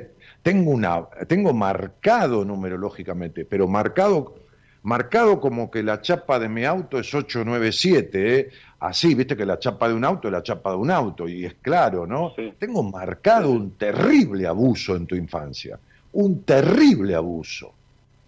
Ahora, ese terrible abuso, que pudo ser físico por intrusión genital o por los golpes, puede haber sido un abuso emocional de una madre acaparadora del niño que tomó la ternura que no tuvo en su vida de ese niño y después lo acabó abandonándolo, pobre vieja.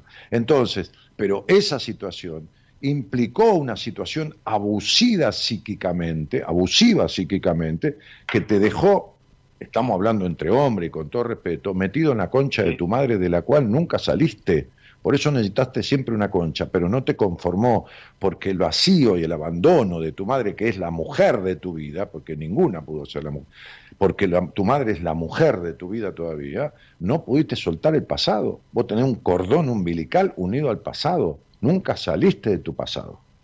Y lo dijiste vos en el medio de la conversación. Hoy todavía me duele y tengo clavado. ¿Entendés esto? Sí, Dani. Bueno, entonces hay que saber mucho, como sé yo, para desentrañar y no comerse la historia que vos te escribís y te vendés. Y ponerte en manos, no de mí, porque yo no trato estas cosas, pero, pero, pero, pero ponerte en manos de un terapeuta que también tenga los cojones explicándole el caso para poder llevar adelante esta cuestión y no se enganche en tu familia normal, de vida normal, y en tu cuestión del hombre traicionado, porque no es así.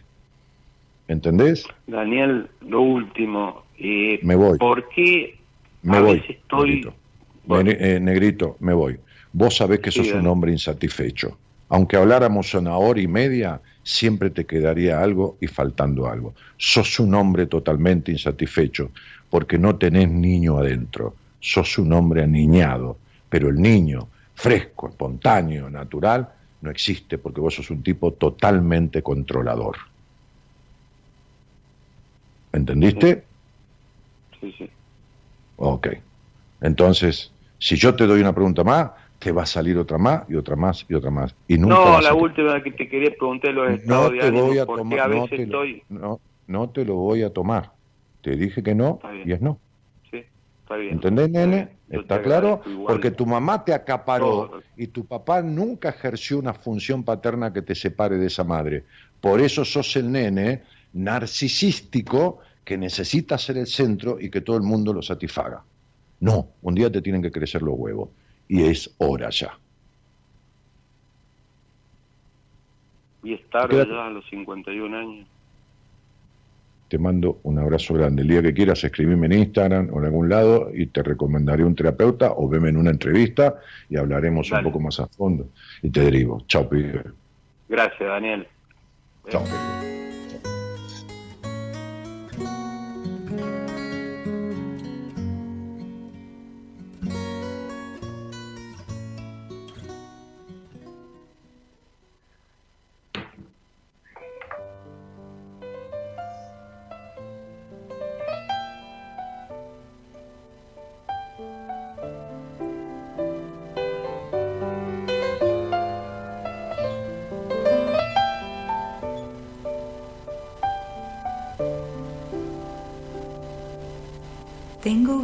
De estar bien sin que nadie lo interprete y sentarme en el andén de algún cohete o algún tren. Tengo ganas de estar bien.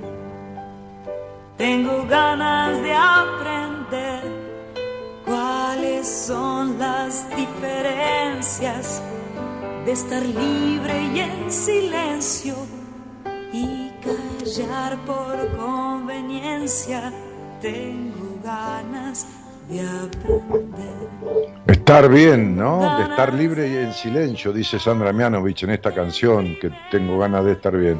Y para estar bien hay que mirarse al espejo, aguantarse lo que uno ve, al espejo no de vidrio, al espejo de uno mismo, y entender que cuando uno habla de los otros, está hablando de sí mismo. Digo, cuando habla de los otros constantemente y de una misma manera. Entonces, cuando uno habla del abandono de los demás, habla de su propio abandono. Cuando uno habla todo el tiempo de la traición de los demás, habla de su propia traición. Cuando uno habla todo el tiempo de la decepción de los otros, habla de la decepción de uno mismo. Entonces, se diga, no vemos a los demás como son, sino como somos. Y entonces uno se miente sin darse cuenta y se arma una historia que las charlas de hoy fueron historias de mentiras, de mentiras que a los únicos que afectan son a nosotros. A aquella mujer, que es la víctima de ese señor en Bolívar, a esta señora tan divina, eh, divina, digo, en el sentido de, tan armadita de Estados Unidos, que la procesión va por dentro y tiene conflictos y traumas de toda su historia y las guarda en un personaje que armó pobre para subsistir, pero subsiste, pero no existe, este, y a este señor de vida normal, de familia normal, que de normal no tuvo nada. Entonces, digo, este, para estar bien hay que hacer lo necesario. Nosotros, en buenas compañías, tratamos de vivir de esa manera y de ayudarte a vos a que también lo logres. Tratamos, vamos viviendo y aprendiendo. Nadie la tiene atada. ¿eh? De la mano de Gerardo Subirana, que opera técnicamente este programa, estamos escuchando a Sandra Mianovich, que él también musicaliza.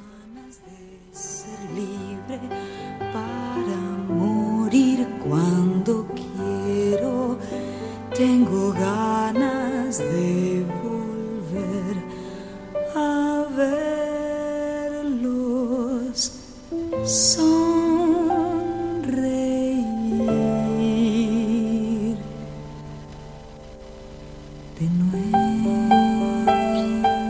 Y por otro lado, la productora del programa, eh, Norita Noralí Ponte, Norita Noralí Ponte, que, que me tira llamados, este, darle uno encima del otro y busca los casos más retorcidos que encuentra, porque es así de jodida la piba, para joderme la vida a mí, ¿viste? Y meterme en esas encrucijadas de las cuales yo tengo que salir. ¿Qué voy a hacer? ¿Cómo puedo? ¿Cómo puedo? En fin, una- una tipa jodida, ¿viste? Pero, ¿qué va a hacer? En fin, cada uno tiene su cruz.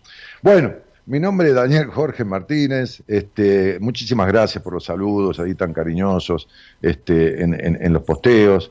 Este, y nada, tratemos de vivir lo, lo mejor posible, porque esto depende de cada uno de nosotros, de nadie más.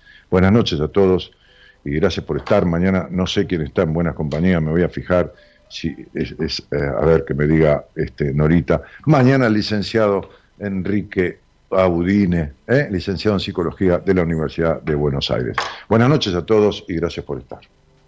Tengo ganas de estar bien sin que nadie lo interprete y sentarme en el andén de algún cohete o algún tren. Estar bien.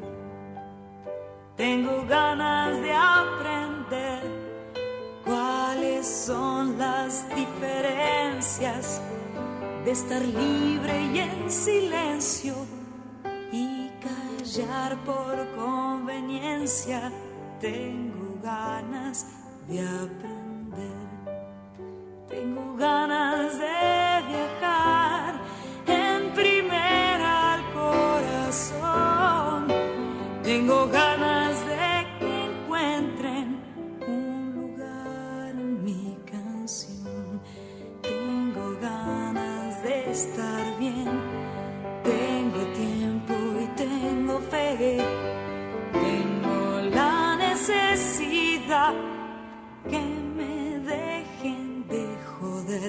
Tengo ganas de estar bien.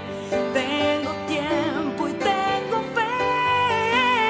Tengo la necesidad que nos dejen de joder.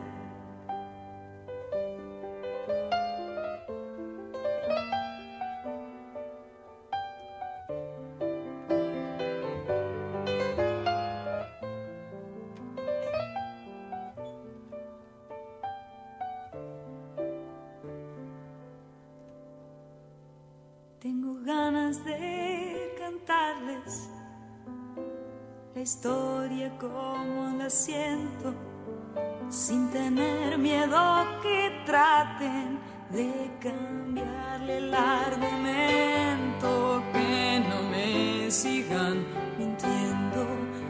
Yo también quiero saber. Tengo ganas de crecer y ver crecer a